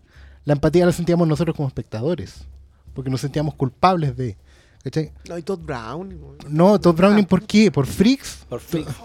Bueno, ¿por No qué? tienen- Porque convertir al, al, al dinosaurio en una especie de vampiro Y- de no, Drácula, a convertirlo en un Drácula que. Y Harryhausen, weón. ¿Y Harryhausen por qué? Porque, porque que Harryhausen tenía amaba a un los dinosaurios. de la aventura como probablemente tres directores más lo han tenido en la historia. Harryhausen no eso. fracasó en claro. todas sus películas, eh, taquilleramente hablando, porque era tan fiel a la aventura, era tan generoso, weón, para enseñarle a los niños y a todos los buenos que estaban viendo lo que eran estos mundos imposibles. Y los trajo a la vida. Hoy hizo no películas que hoy día no y con, y los efectos siempre pensados para, para la acción en el para la desarrollo acción, de la historia. pero- y para el asombro, weón, cuando Spielberg firma el, el Brachiosaurio, está homenajeando a Harryhausen. Eso es Harryhausen, porque Harryhausen te, te guardaba la criatura y cuando mira. la sacaba, Mm. con todas sus limitaciones técnicas, porque él no podía hacer un paneo en ese monito plasticina, ¿cachai? Pero él te lo mostraba en el momento preciso. Pero Era mira, ominoso yo- como poco. Si esa es la gran ventaja de Harryhausen, trabajó con una, con una manga de músicos que cuando te aparecía el, el, el- el- el esqueleto en la- el del mascarón de proa, en- tú sentías que se te venía encima, a pesar de que fuera un mono de plasticina, Pero mira, tomemos como ejemplo, volvamos un poquito a la película. Todos recuerdan en Jurassic Park la escena clásica en donde está el dinosaurio en, en medio del salón del, del parque jurásico y abre las los fauces, dinosaurios gobernaban la Tierra. Sí. abre las fauces, cae el, Cae el cartel, cae el sí. cartel. En, en esta película de mierda hay cuatro escenas donde te muestran a los dinosaurios en ese mismo sentido. Como dos veces lo hacen con los, con los Raptors, después lo hacen con el dinosaurio... ¿Cómo se llama la mierda? Yo, yo prefiero olvidarlo, pero se llama Ya, Indoraptor. En una parte que está como en el techo y se ven las la- las nubes, weón. Y ese mismo tipo de escena lo hace, No. pero hasta el cansancio. Ya, pero es que esa secuencia también está imitada de esta Está gente imitado. más clásica, pero es peor. Es, es- es que puta. Pero que está hecho es porque no tiene es rasca. Es no entenderla. Sí, le pierde el Es, es sentido. copiar el mono nomás. Es el, es el mono, no el alma. Mira, está, está todo resumido en, en la escena de la garra al dinosaurio que homenajea al Nosferatu de... No, métete No, la explícala, explícala, la explícala, Lo explícala. que Métete pasa la es que- garra por la raja. Cuando, No, cuando el dinosaurio, que ha sido lo suficientemente torpe como para destruir una escalera de fierro, pero no poder destruir una, un, un, un montacarga de madera adentro de la casa, entiende que la niña se fue a su pieza, por lo tanto va a ir por el techo, porque él conoce ya la casa. Me imagino que un dinosaurio. Este- muy tenía un mapa, tenía un mapa. Tenía un mapa, un GPS, ya. Y va a jugar a ser el monstruo de la Universal. Entonces, como está lloviendo y hay truenos en una casona victoriana, todo muy Hammer seguramente, eh, él va a entrar como si fuera un vampiro. Va a mirar a su víctima, la va a seducir, No, va a abrir la ventana y va a meter su garrita a través de la sombra como si fuera el Nosferatu. Y sé que y queda tan ¿Cuál? burdo Cuando hay sido que yo creo que ni siquiera la escena de Leslie Nielsen en, La Lenny Nielsen es lo eh, mejor. no, al lado de esta wea. esto es, esa es una, una parodia. Es una parodia la Claro. otra. Y sé que en no y recordemos con esta weá de dinosaurio que era como la mezcla del T-Rex con los Raptors. Hay una escena en donde el bueno está encerrado en, en la jaula y entra el cazador máximo de humano que ya lo había atrapado a todos. Ay, sí, Y que, el que- weón- que el juntaba dientes. Sí, pues, y Ah, el otra. juntaba dientes y entra, porque el, el buen de Chris Pratt, sabiendo que el buen era peligroso, lo dejó ahí botado y chao. Y entra en la jaula. Y el, y el Ay, otro jaula. lo empieza a jugar con él. Con la colita. Claro, No, y, bueno, no, ahí, y ahí en esa sonríe, secuencia sonríe, sonríe. y sonríe. Ese mismo dinosaurio después no es capaz de trepar por una escalera, tener un plan. Los otros se esconden detrás de él de un pedestal y giran, y van girando. Porque eh, parece que es inteligente cuando puede, ¿no? El, sí, y, y rápido cuando, cuando tiene que ¿Sabes aparecer qué? repentinamente un dinosaurio A esta culiado que no altura- sé cuántas veces lo vi en esa A película. esta altura yo hubiera preferido que ese famoso Indoraptor fuera humanoide. Mezcla con humano. O sea, Es tan ridículo que me la compro. Como así. Prefiero a esta weá que, que se las da de Como serie. la mezcla alien humano de Alien Sí, 4. sí, prefiero esa mierda. Prefiero, de todas maneras. Porque me saca del- de, de esa sensación falsa de, oye, qué seria esta película, qué oscura, está yendo Es que a lugares insospechados donde la franquicia jamás En- ha ido. Recordemos que la primera película de Jurassic Park. No, pues, los Raptors, ya. Te los venden como los más inteligentes. El- Hay, hay diálogos donde Pero dicen. como animales. Como animales, pues dicen, es la más inteligente de la manera. Y Son los dice- delfines de la Y weá. cuando cazan al, al cazador, dice, me cagaste. ¿Te acordáis de Clever esa girl, escena? sí. El, el loco se da cuenta que el- la Raptor lo cagó y se lo pitió. Pero aquí ya la- el nivel de inteligencia es burdo. Desde que te los tratan como un cachorro hasta lo que hacen con este nuevo dinosaurio. Tú, tú dices cuando lo ensarta en el. Porque lo, cuando lo empala, cuando empala al Indoraptor. No, de- no, todo lo que hace con el Indoraptor, que es demasiado inteligente, la secuencia con el cazador adentro de la jaula, cuando sale y no y empieza la persecución adentro de la, de la mansión siniestra. No, loco. Pero si eso al final, pues es una película de mansión siniestra que no tiene sentido. Porque al final, recordemos, la película son como tres películas en uno. Primero está la aventura en la isla, después está el debate... Pero ese pasillo culiado con jaula, weón, donde de la nada salió un dinosaurio culiado de 400 toneladas y te rugía así al punto de hacerte volar. Y el viejo arriba, ¿qué? ¿Me traicionaste? Pucha, está, está tatita ya. Oye, eh, Sí, pues después de haber creado chanchos en Babe, ya está. No le saqué baby a este otro. James Cromwell. qué, buen- qué bueno. No, pensemos en películas buenas, así, un Sí. ratito, como un ejercicio. No, como, buen riámonos oh, mejor. sí. James Cromwell tuvo mejores tiempos. James. Cromwell, James, Ah, ah, ah. James Cromwell. Hay que pagar la vejez también. Yo no tengo problema. No, no, también. Oye, pero James Cromwell, Babe, LA Confidential, Six Feet Under, ¿qué más quería? Ángeles al desnudo, weón, qué gran personaje. Dale confianza. Rolo Tomás. Rolo Tomasi, weón. Alguna vez vamos a hablar de esa película, ¿eh? Puta, qué lindo sería, weón. Yo leí hasta la novela esa weá, po. Es una joya que no tiene nada que ver con. James Elroy. cachai No, sí tiene que Sí, ver. pero el personaje Ya que hay en vamos, Spacey, ¿cuándo se despide? Y hagamos De las Sí, 900 el- el- páginas como en la el- ¿Tú 500. cachai que la primera vez que yo vi, dije, ya, no, en ese tiempo esos actores no eran conocidos. La, la más conocida era Kim Basinger. Era la única con Era la sí, única. El otro, la única. yo recuerdo haber visto al... todos novatos. eh, ¿Cómo se llama? ¿Quién, La? Virtuality.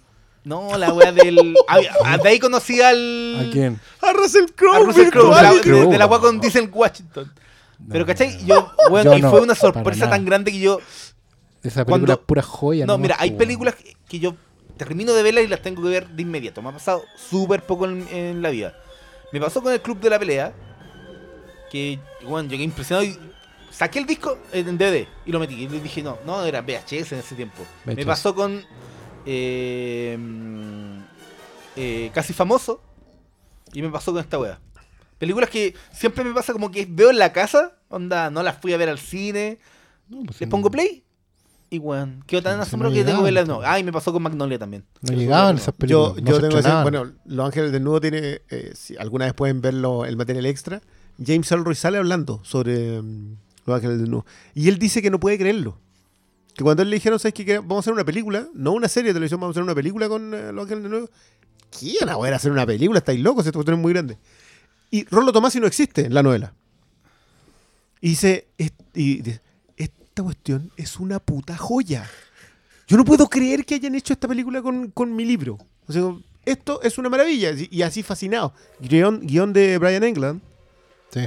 Que, que estuvo nominado, puede que se haya hasta ganado Sí, por ahí los nominado. pero estuvo No. El, el director de esa película que conversamos la última vez. de- Exactamente, de, de Porter. Payback. De, Port, de Potter, Porter. and, uh, Oye, es que a propósito de estar pasando rabia, yo quiero leer un mensaje que me mandaron porque subí una Instagram Stories de que íbamos a hacer el podcast de Jurassic World. Ya.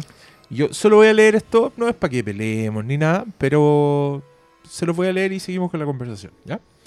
Dice, el amigo Esteban, me carga caer en pelambres, pero ¿cómo se puede encontrar que esta sea una película personal de Bayona y a la vez decir que Three Billboards es manipuladora? Ya no puedo con el mundo, cabros. Fílmico tenía razón. Perdimos. Todos perdimos. Somos leyenda. la puta madre. Se me había olvidado lo de la manipuladora. Lo- Ya, yo me estoy perdiendo Este- aquí del- Esteban, lo, lame- lo lamento mucho, pero no me debiste haber traído ese recuerdo. En realidad no, hay- no había tenido repercusión, ¿Sabes qué? Yo sí, creo que esto es una película personal de Bayona. Porque Bayona. Hace su- lo que hace, o en sea, su hace lo que esencia, quiere. a- Bayona en su esencia es un copión rasca Y no solo eso, es un manipulador de mierda. Yo les conté, y un manipulador. Concuerdo completamente. estaba viendo Instagram y me apareció el, el típico video de promoción de una película que está promocionado, o sea, que tú no lo estés siguiendo y sale, Sí, y era sí, como, promocionado. Era como, hola amigos, aquí viene una película donde ustedes por primera vez van a tener sentimientos hacia un dinosaurio. Yo ya había visto la, la otra película, levanté mi dedo al medio y dije, ándate a la concha de tu madre. Porque no, weón, yo ya tuve sentimientos por un dinosaurio cuando vi la, la original. Esta weá no genera eso. O sea, yo tuve sentimiento, me dio miedo. Los dinosaurios originales. Pero también tenía los momentos de asombro. Pues, sí, Pero sí, claro, voy. pero es que tenía un montón de emociones. Es que Lo que ahí pasa es que está- acá está hay que- implicando que, que ahí vas a está- querer a los dinosaurios por ahí, una está, lagrimita. ahí está el punto, ahí está el punto. Bayona entiende sentimientos por cebolla picada. Sí, pues la cebolla. Sí, y ese es el único cebollero. sentimiento que vende. Es el único. No sabe hacer otra cosa. El Su- problema es su que le resulta. último- loco. Sí, sí. Claro. Si yo no tengo problema con que tú hagáis siempre. Mira, Uwe Boll viene haciendo basura, hizo un montón de basura durante ese tiempo. Hizo. Él de verdad creía que era un cineasta. Y, y la vendía y seguía y porfiaba. Pero todos sabíamos lo que era. Mm. Si mi problema es que acá este tipo tenga éxito. Sí. O sea, que, que- que me, que me coloquen en las listas de los mejores del año a un monstruo viene a verme. Cuando, Oscar, si pensáis que esta cuestión es cebolla picada, la otra es... Es peor. Pero eh, demos ejemplos de cebolla picada de bayona. Yo vi en el cable así la parte del maremoto de lo imposible y chao. Entonces no recuerdo nada. ¿Recuerda algún. El, el- de un ejemplo Un- de. No, de- no, pero es que, es que, weón, a mí me pasa con este weón que creo que El Orfanato es su mejor película, pero creo que dejó que los últimos tres minutos del Orfanato fueran su carrera completa.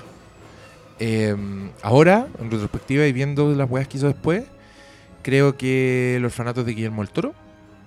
Creo que este weón fue un mero ejecutor y como ejecutor creo que su, su talento es técnico.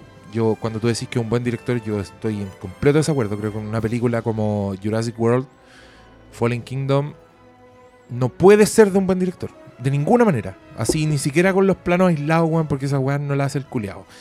Eh, entonces, no. Y creo que ha ido empeorando. Su película, Lo Imposible, es manipuladora. Yo la encuentro irresponsable, además, porque una película basada en hechos reales con dramas así cuáticos, ¿cachai?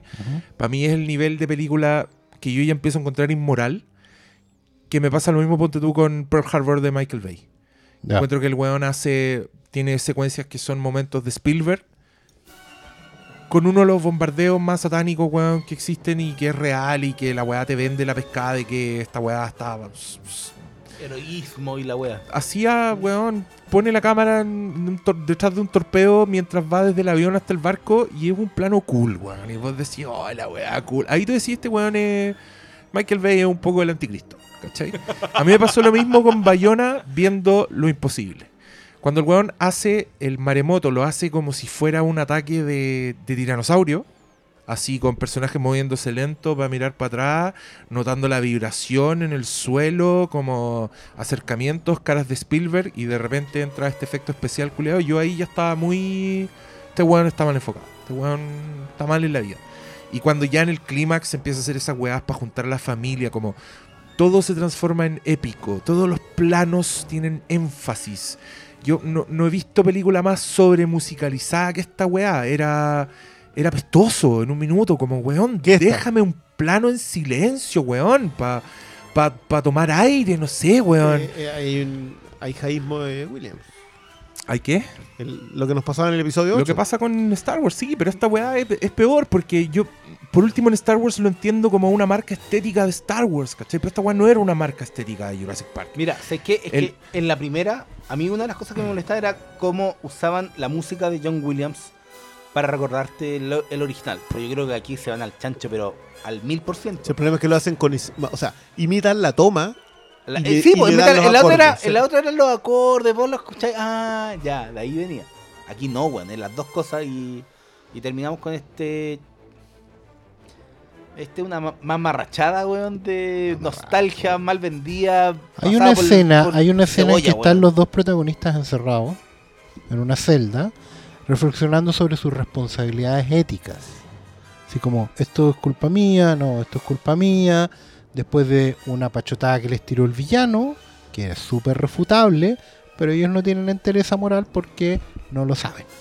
Y básicamente no la tienen porque así se puede usar la manipulación de este señor, Bayona, para colocar el tema clásico de Jurassic Park, pero en pianito.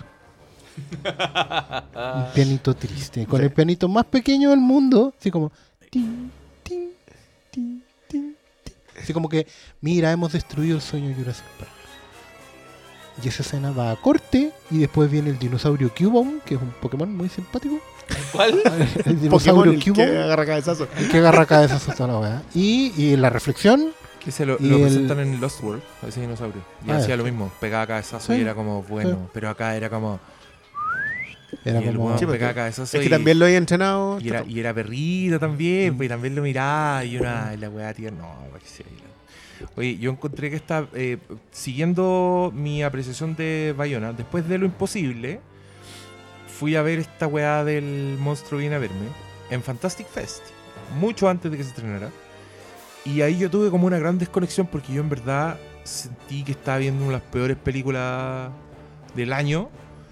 No podía creer lo mismo, como la sobre, el sobreénfasis, la sobredirección, como el weón siente, siente, siente. Creo que esa fantasía que tienen en la cabeza los peores detractores de Spielberg hicieron que Bayona se manifestara en la realidad. ¿Cachai? Yo creo que el weón es como la mitad siniestra, esa película de donde aparece un escritor que era malo con todos los vicios del weón y se manifestaba en la realidad. Yo creo que Bayona es la mitad siniestra de, de Spielberg. Es un weón que no entiende nada, que con, con toda la sensiblería así, pero aumentada por 100, como- es como casi un weón diseñado genéticamente para ser perverso, es un bizarro, es bizarro Spielberg. Y, y, y- y tuve esa primera desconexión porque yo leía gente que puso El monstruo viene a verme en, en- en lo mejor del año. Como que era una gran película, como qué, qué gran voz de Bayona, este cuento de hadas para adultos. Y yo empecé, me está hueando. El nuevo espinazo, del- eh, no, era el nuevo laberinto del fauno, me acuerdo que lo vendían. Era una pescada, weón, pero insoportable. La weá es que con Jurassic World yo tenía, obviamente, estas dudas. Yo dije, este weón va a contaminar esta weá. Este weón va, no, se, no la va a hacer divertida como la anterior, ¿cachai? Este weón va a matar la magia. De hecho, se lo dije literalmente a la, a la, a la Fran. Dije, puede haber películas weonas divertidas y, y películas weonas... Seria. No, no solo serias, que... eh, Graves. insufribles, Graves, infumables, graves. graves. Autoengrupía, diría yo. Y este weón, yo pese a tener esta, esta preconcepción, superó las expectativas. Sí, en, eso estar- creces. Y creo que esta es su peor película. Y creo que sus películas son cada vez peores. Yo creo que el gran problema de Bayona es que a esta altura nadie le dice lo contrario, que él cree que el único sentimiento que existe es la pena. Que todos los sentimientos, onda, cuando tú ah, tienes que sentir algo, tienes que sentir pena, si no, no estás como la- sintiendo como la nada. Eva Young, con sentimiento. Claro, pero, pero, bueno, pero no hay, no hay, no entiende lo que es la emoción, no entiende lo que es Claro, el asombro. él para que se escuche que- bonito. Solo el único sentimiento que hay, el único sentimiento que tienen las personas es la pena. ¿Cachai? Bueno, acá no hay humor, no hay ni un chiste bueno, ni siquiera. No hay ninguna secuencia de empatía, no hay ninguna secuencia de... No, es el problema. el Nadie problema- se enoja en esta película. ¿Se dan cuenta que nadie se enoja en esta película? eh, nadie se enoja. El malo, po. No, Se, se enoja ¿Cuál con la el no se enoja. Truman Capote, Truma- Truma- No, no, no. Tampoco, ¿no? El, el, el, el, el- Buffalo Bill. El albacea eh, es Buffalo Bill. sí, po. Ah, este es Levine. Pero no se enoja. No se enoja. No tiene un, no tiene un, un arresto emocional, no se enoja, eh, se ve urgido en algún momento, pero no está enojado, no tienen emociones. No, pues No, tienen nadie- emociones. ellos- no, tienen, ellos dos- dos- no tienen personalidad. Ellos dos no están peleados entre sí. No, eh, la- es la que mira, los, con los personajes son como de dos teclas. Uno el carepoto y el otro el chillón. ¡Ah! Y eso es todo. Eh, esas son Pero las dos incluso, pero incluso, ¿sabes que lo estoy pensando? Incluso cuando el loco tiene miedo, chilla, toda la cuestión, no tiene, no tiene rabia. Hay, hay una rabia social, miedo, así como por último no se burlen de mí, ¿cachai? Que lo tienen los seres humanos. Estas personas no tienen otro sentimiento. Y el único sentimiento que hay es la pena para el espectador. Sí, a mí, a mí, lo que, único que mira, a mí lo que me da rabia es que yo en Jurassic Park, en la primera, cuya banda sonora tenemos de fondo, eh, veo muchas cosas muy inteligentes que pasan coladas, que, que en verdad no, no se les da mérito, pero pagan que exista Jurassic World porque uno la ve en retrospectiva. Jurassic Park es muy inteligente al fascinarte con los dinosaurios antes de aterrorizarte con los dinosaurios, ¿cachai? Primero, el Bueno, esa escena es mágica. Tú decís, ¿te acordáis de cuando tenías 8 años y te fascinaban los dinosaurios? Gracias a plano sostenido a Sam Neill, eh, gracias a John Williams, que está sonando de fondo, la música de capacidad de asombro. ¿Cómo está estructurada esa escena? En- el minuto en que el guante te dice Welcome to Jurassic Park y te muestran el plano general, esa weá. Si hablo mucho, la weá se empiezan a parar los pelos de la nuca, ¿cachai? Y el weón usa a los cabros chicos como un canalizador de esa weá. O sea, primero te muestra a los científicos que se sorprenden de toda la weá y después llega un cabro chico que no accidentalmente es fanático de los dinosaurios y es un nerd de los dinosaurios, junto con una hermana más grande que es el contraste, es la que se va a asustar, es la que le tenéis que explicar la weá, el lenguaje lego, ¿cachai? Para que entienda. Eh, y, lo que hace con esos cabros chicos es, finalmente, son puntos de vista para tu película, ¿cachai? Para que tu película tenga más impacto. Tenía un personaje que el, dinosaurio le estornuda y la weona se queda inmóvil. Eh, otro weón que se electrocuta, ¿cachai? Para mostrarte. En fin, te lleva como por una montaña rusa. Ya. Tenemos establecidas esas dos cosas. Pensemos en esas dos cosas en esta película.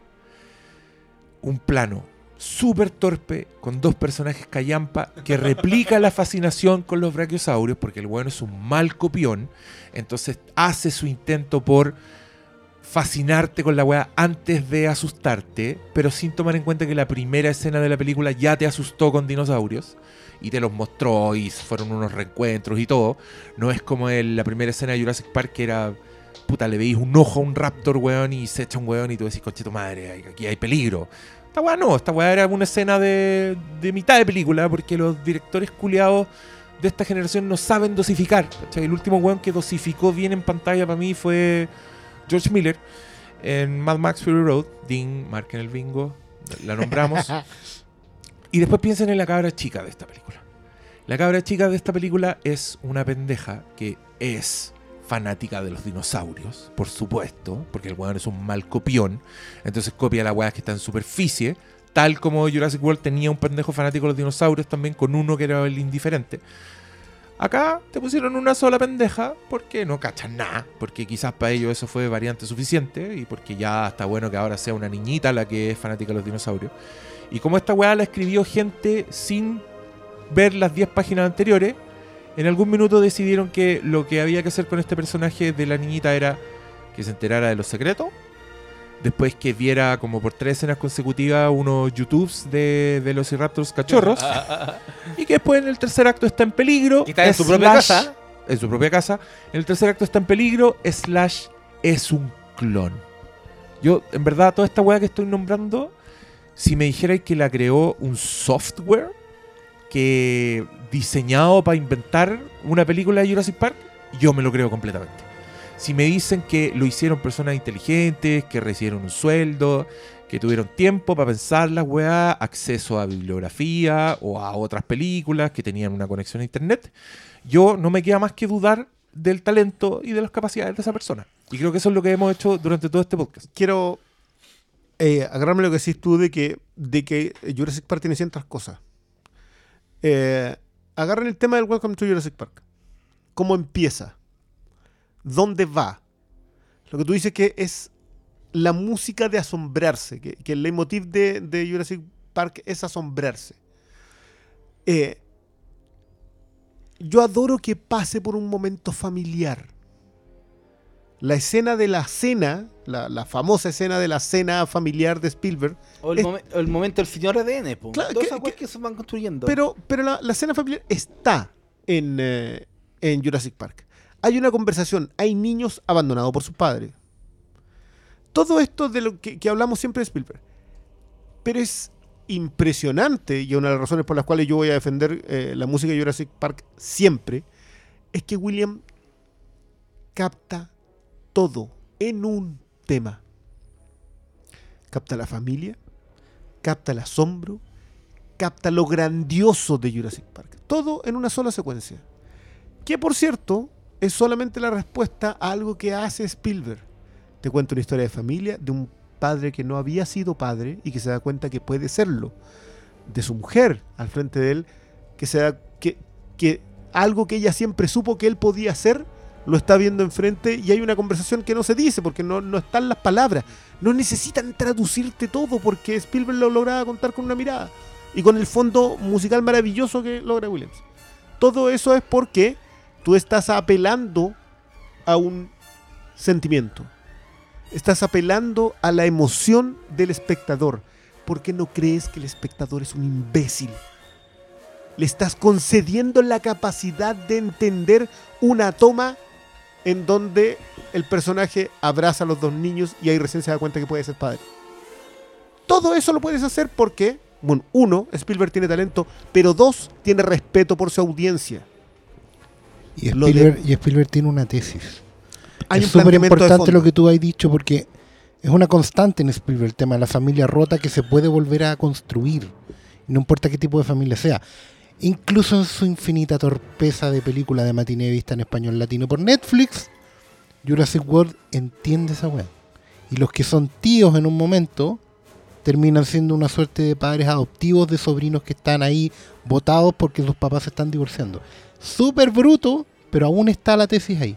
Acá, ¿cuál es la paternidad de Chris Pratt? En un momento parece que son los Velociraptors.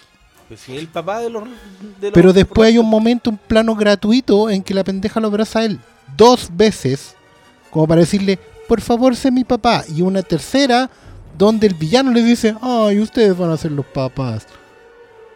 Eso es no entender nada. No, No, sí, y- sí, la no secuencia final lo muestra como papás. Y no entender Oye, y- nada.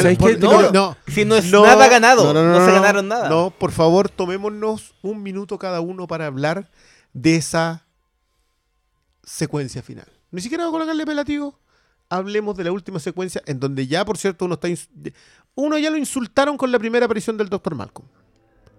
Pero la segunda aparición del Dr. Malcolm, para esta secuencia de créditos finales, en donde te van mostrando dónde queda cada personaje, para la tercera parte que se nos viene, tomémonos un respiro. Pensemos en esa secuencia. Esa secuencia en donde los dinosaurios tienen todos un transpondedor, que es básicamente un GPS. Es decir, cualquier autoridad puede perseguirlo. Pero no, se acaban de diseminar por el mundo y ahora van a ser un peligro para la siguiente. Es que ahora va a ser un mundo jurásico. Porque esos. ¿Cuántos? 11. 11, 12 Oh. que se No, escaparon. ¿sabes cuál es como el argumento que pueden dar? Más los rematados. A No. diferencia del resto de la película. No, digamos. no, pues si es que son, los, bueno. son los rematados nomás No, los que se es que- escaparon. po. oye, los rematados y y el, los y el liberados. Y los liberados. por eso. No, los que liberan ellos. Me da risa En- porque- en un, espérate, acto, en un espérate. acto que ni siquiera que- vamos a Y el cianuro culiado Es que esa estaba no, volando igual, No, pero ellos recuerda, recuerda que en la película hacen toda una weá en el primer acto donde Recuerda. vamos a activar un botón, vamos a activar un botón para activar la señal de GPS de todos los dinosaurios. Entonces, ¿qué te van a decir ahora?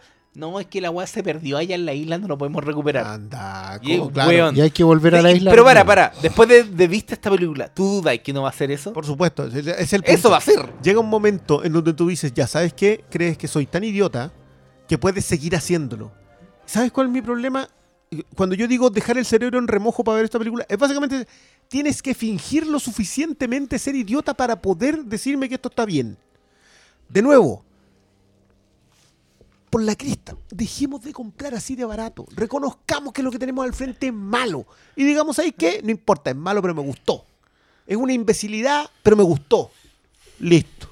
Puedo vivir Mira, Es con que con Es eso, que con eso no se puede. Sí, pues sí, con gusto no se puede discutir y ya bacán, ¿cachai? Sí, pero, Eh, pero partamos de la base. partamos de la base y lo otro que yo quiero decir en esta ocasión es que mm, si tú decís que no te gustó Jurassic World Fallen Kingdom, no significa que seas menos ñoño, no significa que no te guste Jurassic Park, no significa que no te gusten los dinosaurios, ¿cachai?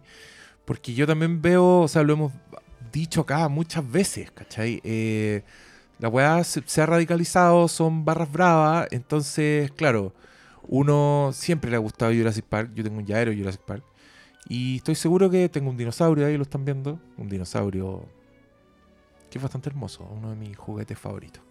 La Elisa me lo pide y yo digo, no, oh, oh. Se ah, mira, you didn't say the magic word, no, se na, mi- na. ese se mira y no se toca. Eh, y, y, ahora, y ¿saben qué? Ahora me gusta más Jurassic Park que antes. Porque me doy cuenta que en verdad tiene weas que son brillantes y que yo no las pesqué. Eh, no sé si ustedes se acuerdan, pero yo fui a ver esa película al cine y Jurassic Park no tuvo buena crítica en su momento. Era una película menor de Spielberg. Yo tuve que pasar los años para encontrarme con gente que la valoraba tanto. Eh, además fue el año de Schindler's List, donde ganó todo Schindler's List y para todo esa es la A mí me sigue volando la cabeza que ese weón hizo esas dos películas el mismo año.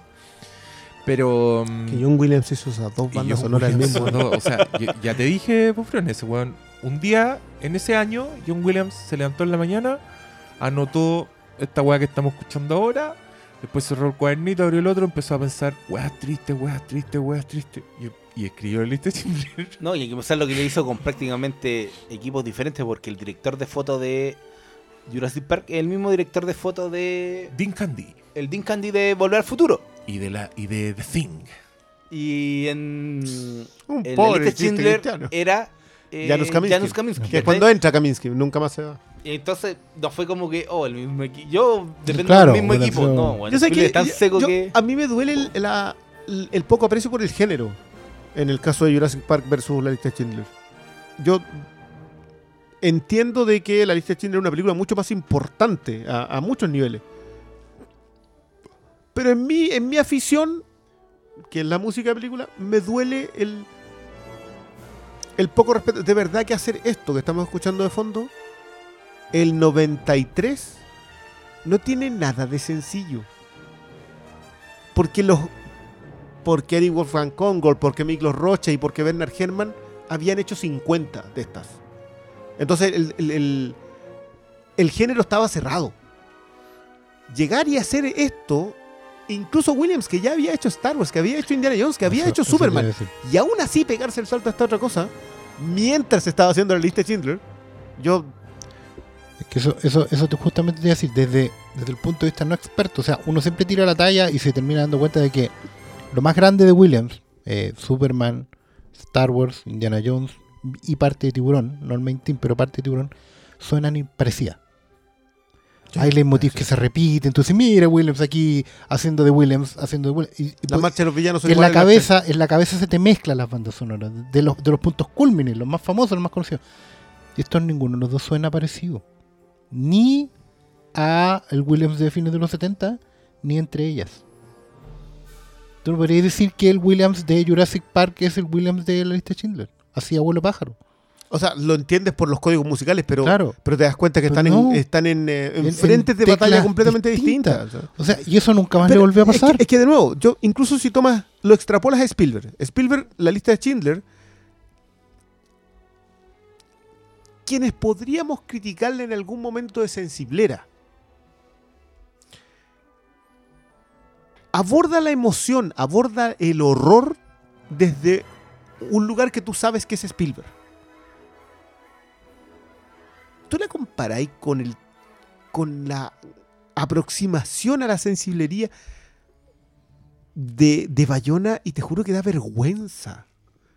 Entonces, ¿cómo tú de verdad pretendís que ese plano con el dinosaurio muriendo en, en la explosión volcánica me tiene que producir emoción?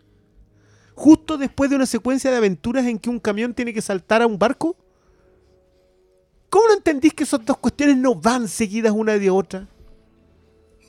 Te juro que, que es el, el mayor problema con este tipo de películas es que tú mientras más les vas dando vueltas, los pecados de la película se te hacen más evidentes. Cuando son evidentes en la película, mientras la estáis viendo, ahí es peor todavía. Mira, No. eh, yo creo que las películas hueonas no tienen ningún problema. Yo gozo películas hueonas. Yo he dicho en más de una ocasión que yo me cago en la risa y disfruto mucho Armagedón. Es una película hueona con personajes hueones, pero tiene un encanto basura que la hace, la, la el, eleva. el- el- siempre dice el Diego a propósito que las películas tienen que ser respetuosas solo de sí mismas. Sí, no tienen, ella que recurrir a no, ningún otro re- lado. No, no le veis el lado científico. La weá Que- es que no lo tiene con él. Con él la tienda. No lo tiene. Pero, ¿cachai? Hay películas buenas que son muy estúpidas y yo las puedo disfrutar. Con esta weá, yo. ¿En qué parte habrá sido? De, de haber sido ya después de, de la presentación del Brachosaurio en, en la isla. Cuando yo estoy en una sala de cine oscuro y digo, oye, la weá tonta. Me voy de inmediato y no me pasa seguido. ¿sí? Es como cuando yo, yo sé que la weá me está manipulando para hacer weá solo, o ya sea para la cebolla, o porque me está copiando películas que yo ya vi y como que supuestamente tengo que olvidarla la, haberla visto para que funcione. Claro, tenéis que olvidarlas y son de la misma franquicia. Sí, po, tendría que olvidar la weá como. O, ¿cachai? No, loco. Cuando yo me di cuenta y digo, oye, la weá tonta en medio del cine, que me pasó como cuatro veces con esta película, no, no, no puedo tenerle respeto a darle, a, a reducirla al, al, al segmento de película culia weona. Sí, al segmento entrete- de, voy a abrir esto entre comillas, entretención pura. Esa cuestión que tú decís, no, pero es que entretenida no importa. No, sí importa. Importa porque te está anulando especificaciones cognitivas. Te está diciendo, ¿sabes que tienes que apagar esto para que esto funcione? Y, y a mí igual, a mí me molesta cuando es como, no, si es entretención pura, loco, la entretención no, no es espontánea, no es automática. No, no, no. no. Es algo trabajo. De hecho, de hecho, yo estaba pensando todo el rato en que esta película es fome. es muy Voy a, voy a sacarme el cerebro, voy a sacarme el cerebro. Mira, la cosa más impactante que tenía ahí en el papel, en el guion, que era el volcán, te la despacháis en el primer acto. Para supuestamente mantenerme en tensión con un super dinosaurio que tampoco era tan distinto, ni siquiera era más grande que el Indomitus Rex.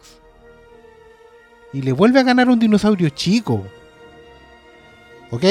Yo vi una película entretenida este año, sin el cerebro en la cabeza. Se llama eh. Rampage. Rampage se llama. Esa weá cada vez iba escalando más.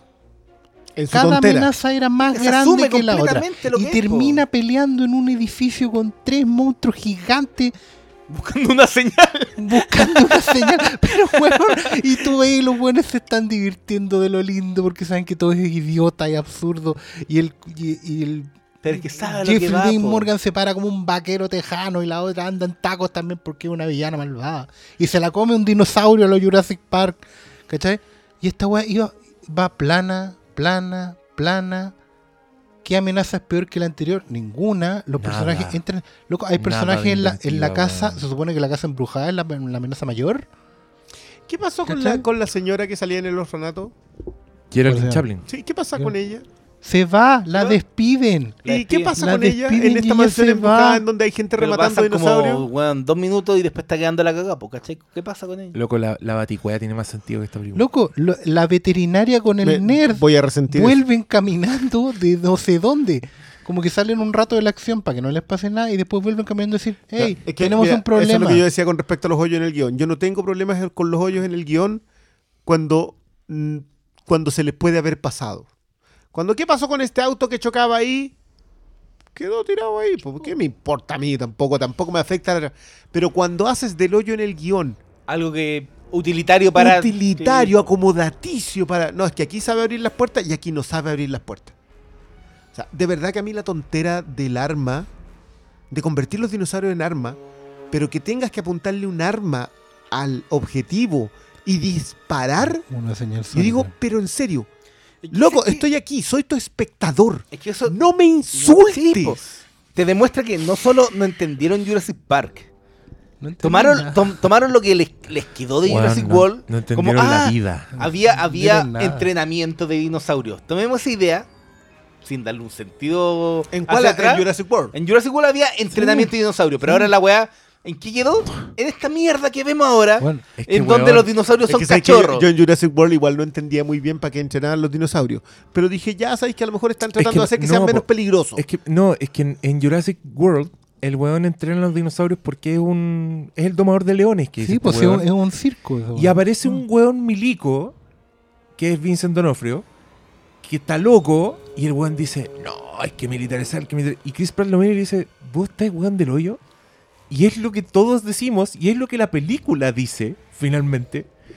Y me encanta porque, weón, en todo su weoncismo no llega a un extremo de tener a Truman Capote rematando con los malos de Hostel. Porque, ¿Sabes weón, son los malos de Hostel.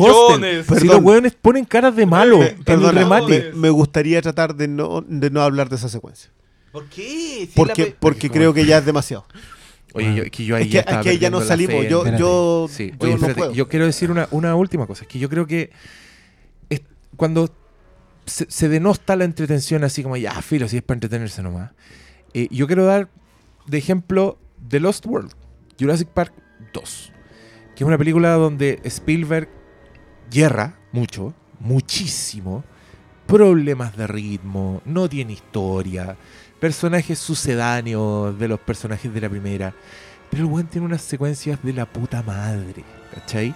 Cuando, cuando esa casa rodante cuelga del precipicio en plena tormenta y la Julianne Moore se cae y se empieza a trizar, a trizar de a poco. Está amarrado. Y, y hay dos hueones tratando de salvarla mientras el hueón arriba está peleando en los jeeps con el tiranosaurio para salvarle la vida a los hueones.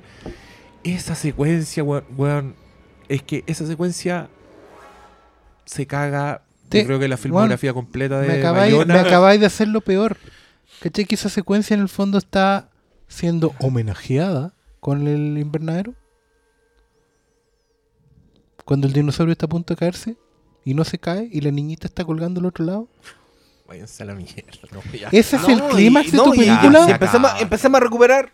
Y, la- y esta, la otra ni siquiera era el clímax, era, el- era la primera Exacto, secuencia que aparecía. Era un voz menor. No, y te estás ¿Cachai? olvidando de las secuencias de cuando están en, en la cascada o, o la misma en los pastizales con los velociraptors y esta cuando en ningún Es momento. que eso, es que eso voy, mira, me saqué el cerebro, si está ahí al ladito, lo tiene el gato mayo. Yo estoy hablando de voces, voces intermedios, jefe, jefe como un videojuego. Yo quiero divertirme. Resulta que me hacía explotar en el, el volcán en el nivel diversión que es 1. subir juego. Me hacía explotar el volcán en el nivel 1. ¿Para después, qué?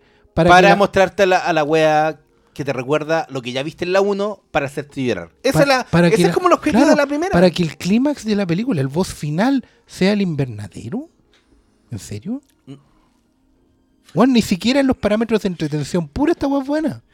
La weá es que esa- y me van espérate, es como ¿me van a decir que el clímax previo al final es la escena del remate?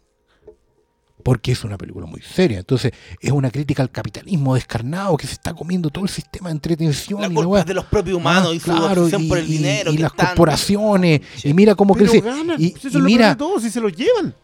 porque Sí, obvio se que llevan no. a Se llevan con- Porque importa una raja. Porque weón, un- con un diálogo de mal Bueno, hay un momento, hay Porque un momento el weón que, que... escribió esta escena no sabe lo que venía Mira, antes, el clímax de la weá supuestamente cuando los dinosaurios se están muriendo en ese pasillo por el, por el, por el gas.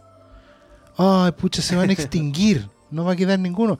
Amigo, acaban de salir seis camiones con dinosaurio, se acaba de arrancar el un solito. Se arranca para el bosque antes de esa weá. ¿Y ustedes están preocupados de la extinción? Y la decisión Loco. recae en esa pendeja reculiada que no tiene ni un No rasgo de personalidad ni nada. Ahí, y ahí, ¿cachai? Cómo se detiene el tiempo, donde los personajes se mueven lento, donde van a apretar el botón y pausa, y después nos girémonos y de repente alguien apretó un botón. Yo en verdad, Y hasta Chris Pratt pone cara de que chucha esta escena. hasta Chris Pratt pone cara de... me da, Pero también me da mucha tan- lata que se le esté llevando pelas, pero ¿sabéis qué? Creo que no es tanto, weón. Creo que son casos aislados de gente que está diciendo que esta weá es buena. Eh, no sé por qué misteriosa enfermedad. Pero en general yo creo que la gente no le gustó esta película, weón. Yo creo que es taquilla porque Porque todos van a ir a ver una porque es una, película. El ma- evento porque es una semana, marca y porque todo y porque weón, Jurassic World fue increíblemente popular, si el éxito de esa weá. No, yo Los creo que dinosaurios igual son los mil. populares. y ¿Por qué las Transformers de Michael Bay fueron tan. hasta las mierdas de la 2, la Pero, 3 y la ¿sabéis 4, qué? weón? No- yo no tengo ningún problema. La gente, el fan de Transformers, sabe que las Transformers son malas. malas.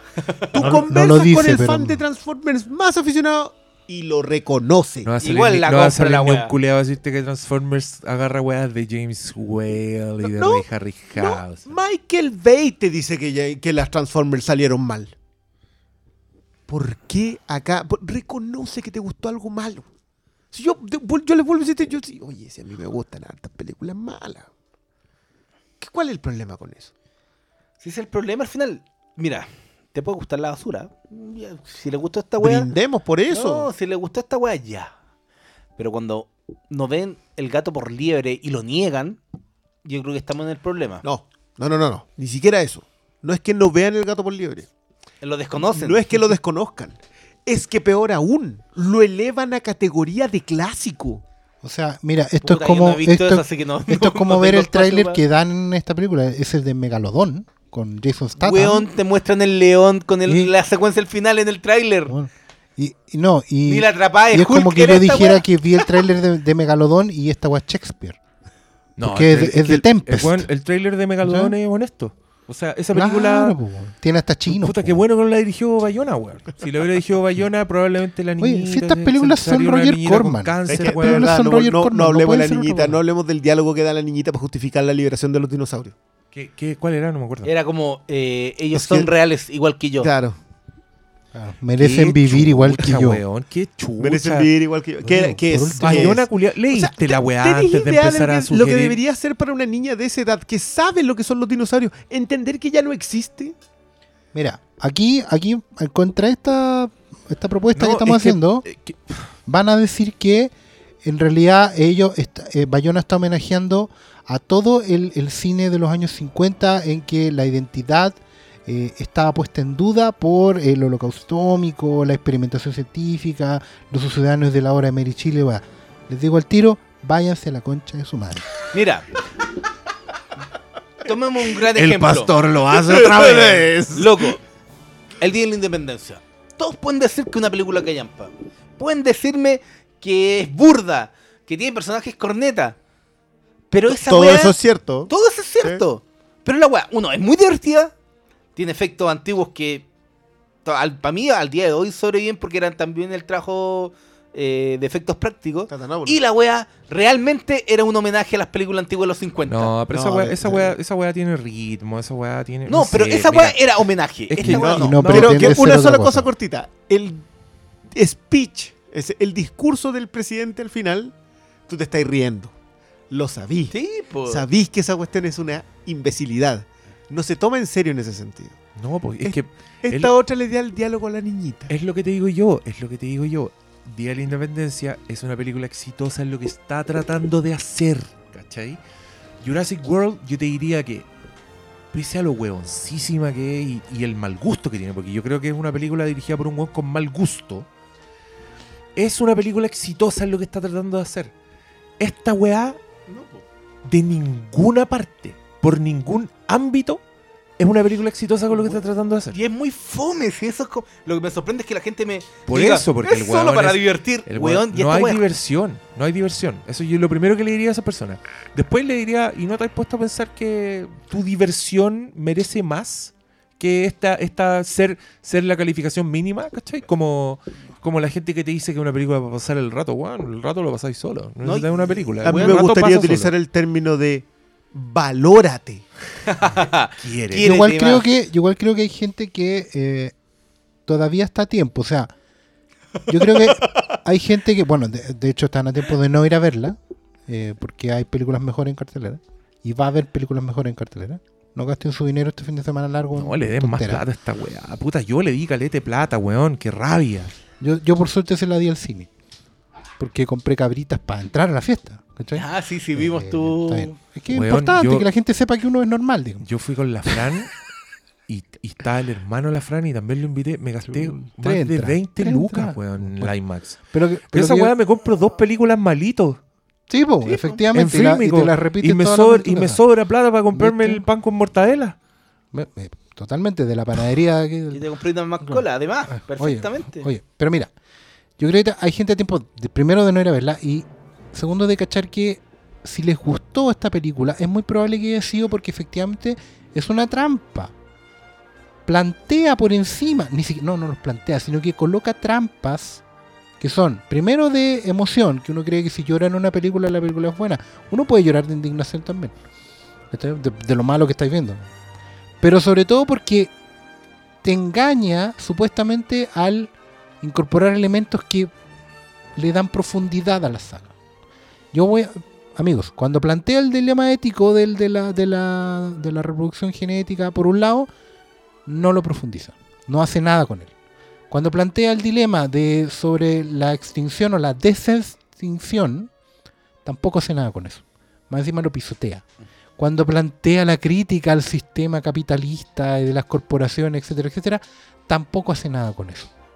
Esta película no hace nada con las, con las supuestas eh, claves maduras que coloca en su historia. No está empujando la franquicia a ningún lado, no la está convirtiendo en el planeta de los simios. Amigos, que la película termine con una suerte de apocalipsis cultural no significa que sea el planeta de los simios. No, No, está po. ni cerca de ser el planeta de los simios. No está ni No cerca, está ni de, cerca ser el- Ni siquiera del planeta de los simios, el para en el planeta de los simios que me quiero bajar. Esa weá tenía una tesis, esto no tiene nada. Así que tranquilo, desengáñense. Es una trampa. Salgan de ahí. Yo quiero dar un ejemplo. Incluso si caíste. Mira, aún estás a tiempo. A eso voy. Salgan de ahí. Es una trampa. No, y, y no cuesta mucho el darse emperador mira, está desnudo. no cuesta mucho darse cuenta de los problemas de esta película. Volviendo al tema del Día de la Independencia, teníamos la clásica escena donde un virus de computadora mataba a los extraterrestres. Toda esa weá tiene un sustento de. No sé, weón. Vean, Eso, eso es la guerra de, los- de los mundos. vean la guerra de los mundos. Hay sí. sustento. Vean la primera eh, secuencia de acción de esta película. Te muestran que el parque todavía seguía existiendo.